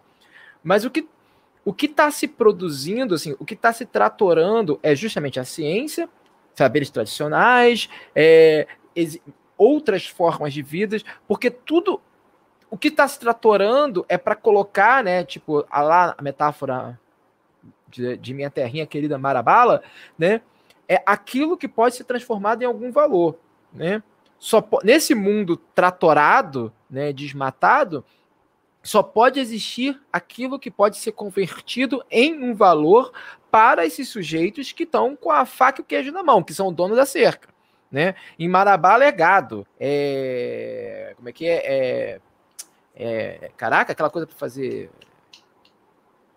Meu Deus do céu, para fazer papel, esqueci o nome daquilo, enfim. O... Me ajuda aí, cara, pana, porra. O eucalipto, eucalipto, enfim, isso. O, enfim, no mundo, de, no mundo informacional, nesse infopocalipse que a gente está vivendo, né, o, que, o, que tem, o que tem valor ou é aquilo que pode ser transformado em mais um produto na prateleira para ser vendido, ou aquilo que pode ser usado por esses sujeitos para conseguir obter seus fins políticos. Né? Todo outro resto também está sujeito à destruição, a ser solapado, enfim. E aí tem uma coisa que. Por isso que eu acho que é interessante essa ideia da Stan enfim, de que, cara, são, é justamente esse, essa galera que está sendo tratorada que tem que se unir, sabe? A, a, gente debate entre a gente, forma frente ampla de combate a essa galera. Às vezes a gente vê isso em movimentos socioambientais, muitas vezes, inclusive, acontecendo. Né? São experiências bem interessantes, né? Você tem indígenas. O movimento ambientalista, como tem, tem, tem pós assim, após década de 90, tem feito isso. Né? Se você tinha um movimento ambientalista da década de 70, 80, que era um movimento essencialmente citadino, enfim, tinha, tinha outras experiências, mas tinha uma certa relação conflituosa com populações tradicionais, pós década de 90 se confirma essa tendência, as populações tradicionais se tornam parte integral, né, as populações que são afetadas efetivamente, né, se tornam parte fundamental dos movimentos ambientalistas, sobretudo no contexto de emergência climática. O, então, por isso que são, acho que são experiências potentes nessa, nessa ideia de em, com, debate entre os pares, em alianças, mesmo que temporárias, e para se formar uma frente de combate ampla. E acho que tem uma coisa que é para finalizar, voltar para a história do QAnon e tal. Tem uma coisa, assim, lembrando da última vez que eu participei, primeira e última vez que eu participei do transe, que foi a, sobre o David Graeber, um dos maiores problemas que o David Graeber está no Kings, que ele fala uma coisa do tipo assim, é, a divindade, a ideia de divino emerge no absoluto vazio de sentido, saca? Que para falar de que como, de como é, a hierarquia aparece, né? Enfim, para quando as pessoas, quando as populações indígenas, elas não conseguem entender a origem de um fenômeno, de uma violência, de alguma coisa o que é uma coisa que o que me parece uma observação profundamente equivocada, enfim, um, de um tipo de antropologia oitocentista que já não tem mais cabimento, né? Porque o que não se tem é vazio de sentido, muito pelo contrário, a gente sabe muito bem disso. O mas o que se vive e é interessante você pensar nessa, mas essa ideia de vazio de sentido me, me lembra para voltar a uma altura que a gente citou aqui da Hannah Arendt. A Hannah Arendt fala sobre isso, fala a ideia sobre como boa parte da, é, de uma certa, uma certa, ela chama de demência totalitária, né, emerge justamente dessa incapacidade das pessoas de entender, de contemplar, experienciar o mal absoluto, né, desse vazio de sentido das coisas que estão acontecendo. Você começa a formular, você começa a produzir uma, uma espécie de demência totalitária mesmo. Você começa a acreditar em coisas que, sei lá, o pessoal que vivia do lado de Treblinka jura que não sabia que aquilo era um campo de concentração e extermínio. Jura, sabe? Porque tinha que se apoiar de que aquilo não podia estar acontecendo ali, né? O... Então, assim, o que eu acho é que tem uma coisa que eu, eu ainda tenho que formular isso melhor, né? Que eu acho que a experiência. E alguns estudiosos que vão trabalhar depois da, linha da Hannah Arendt vão falar disso sobre a experiência, da própria experiência da modernidade, como uma experiência de vazio de sentido, né? Uma experiência que vai produzir essa espécie de. Porque tem aquela a coisa da exterritorialização rápida, então as pessoas meio que não. Tem, tem bastante coisa interessante sobre isso, inclusive sobre a ideia de zumbis e tal. Mas eu acho que, se a gente for falar de modernidade, uma das características da modernidade é justamente essa produção dessas, desse, dessas ausências, desse vazio de sentido, né? Dessa ideia de que você tem uma, uma experiência citadina radical, uma experiência de empobrecimento radical, de pauperização, né? De, de, de, de precarização da própria vida, né? Você vê isso acontecendo. O... Então, assim, eu acho que esse tipo de material que a gente está vendo proliferar né, essas teorias de conspiração, o que, que, essas, o que, que essas teorias de conspiração fazem? Elas produzem aquilo que o Carapana falou, elas nunca estão erradas. Né? Elas são capazes de dar sentido a tudo. Então, por isso que num cenário que você tem uma radicalização da pobreza, um aumento da pobreza, um aumento da precarização da vida, né? Tipo, você está produzindo essas bolhas de vazio de sentido, experiências como essa, que são capazes de nunca estar erradas, elas conseguem. E, e não, são, não apenas não são capazes de nunca estarem erradas, como elas se confundem com entretenimento, porque esse é um ponto fundamental, não é só aquilo que está sendo dito, mas é como está sendo dito. A estratégia de divulgação do QAnon, por exemplo, que tem é quase como se fosse um grande jogo de investigação de detetive, né? Porque o QAnon ele fala como se fosse meio que um oráculo, eles falam como se fosse um oráculo, eles dão pistas, a própria ideia do Trump falando Calm Before the Storm, né? A Operação Storm, né? Que vai vir aí. Então tem todo um viés do entretenimento, um viés participativo participativo do entretenimento aí, né? Que são, acho que, aspectos fundamentais para entender a difusão disso, né? Justamente assim, por que, que isso está se difundindo? Né? Por que, que isso cola? Porque tem, sim, isso é importantíssimo, não tem como tirar de vista pessoas que estão investindo dinheiro nisso, que se favorecem disso, e ao mesmo tempo né, entender como esses esforços eh, têm tração.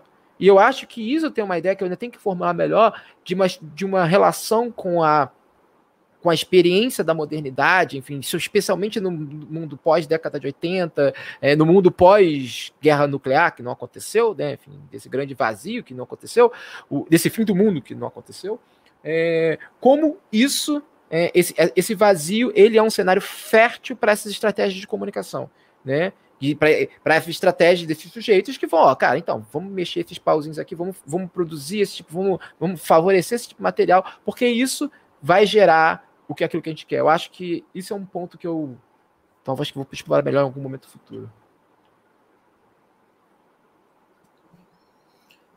Beleza, então, agradecer a vocês dois. Só, aí. só, só, só acrescentar uma coisa, só acrescentar uma coisa. Uh, tem tem uma ah, coisa que o Mois Poston, que é um, um marxista uh, bem, bem particular, fala, que ele diz assim, cara, o antissemitismo é, é a teoria do homem pobre, sacou? Tipo, é, é um pouco melhor do que isso, o que ele está dizendo, eu não consigo lembrar as palavras exatas, mas ele fala isso, assim, tipo, sim, cara, você está sendo ferrado por alguém que tem muito mais do que você e a vida é injusta, e aí o cara vai lá e te oferece alguma coisa, né? Te oferece justamente isso, né? Para preencher esse vazio, ele te oferece uma teoria muito maluca que nunca tá errado.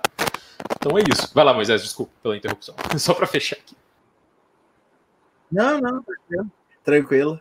Já Uh, passamos do tempo, mas está todo mundo aí pilhadaço na live, então tá, tá valendo. Então agradecer a vocês dois, né? O Orlando, segunda vez. O Carapanã participou no, no Transi Fase 1 podcast, uhum. né? Quem quiser. Até é um exercício interessante, né, Carapanã? Lembra da greve dos caminhoneiros? A gente tinha que fazer um segundo daquele para comentar. Pô comentário, né? É interessante pegar o, pegar o que a gente falou e ver o que, que, o que, que deu, né, em relação àquilo ali. Enfim, né? Sejam, sejam sempre né, muito bem-vindos aqui nessa casa aqui, que, que, gosta muito de receber vocês. E, e o Guilherme vai agora fazer aquela, aquela função constrangedora, né? Moisés terceirizou a tarefa aqui, pediu os likes na página no Face, ali, seguir no Insta, e isso aí para a gente crescer e fazer cada vez mais debates desses. É, tem que fazer a, a estética, né, youtuber, assim, ah, sininho, né, aquela, aquela coisa toda muito chata, né? Carapanã ah, tá, é bom nisso, você... Carapanã é bom nisso. É, é, se você curtiu, entra aí e acompanha o, acompanha o trabalho dos gurias aí, que é muito bom, no Vira Casacas, no Benzina, Pop Cult, e e também no Derrinha, né? Que é aqui no YouTube. Isso aí. Prazer aí ter vocês como parceiros. E para a galera que nos acompanhou, valeu. Siga o canal, como o Guilherme falou. E até a próxima. Até! Valeu, Exato.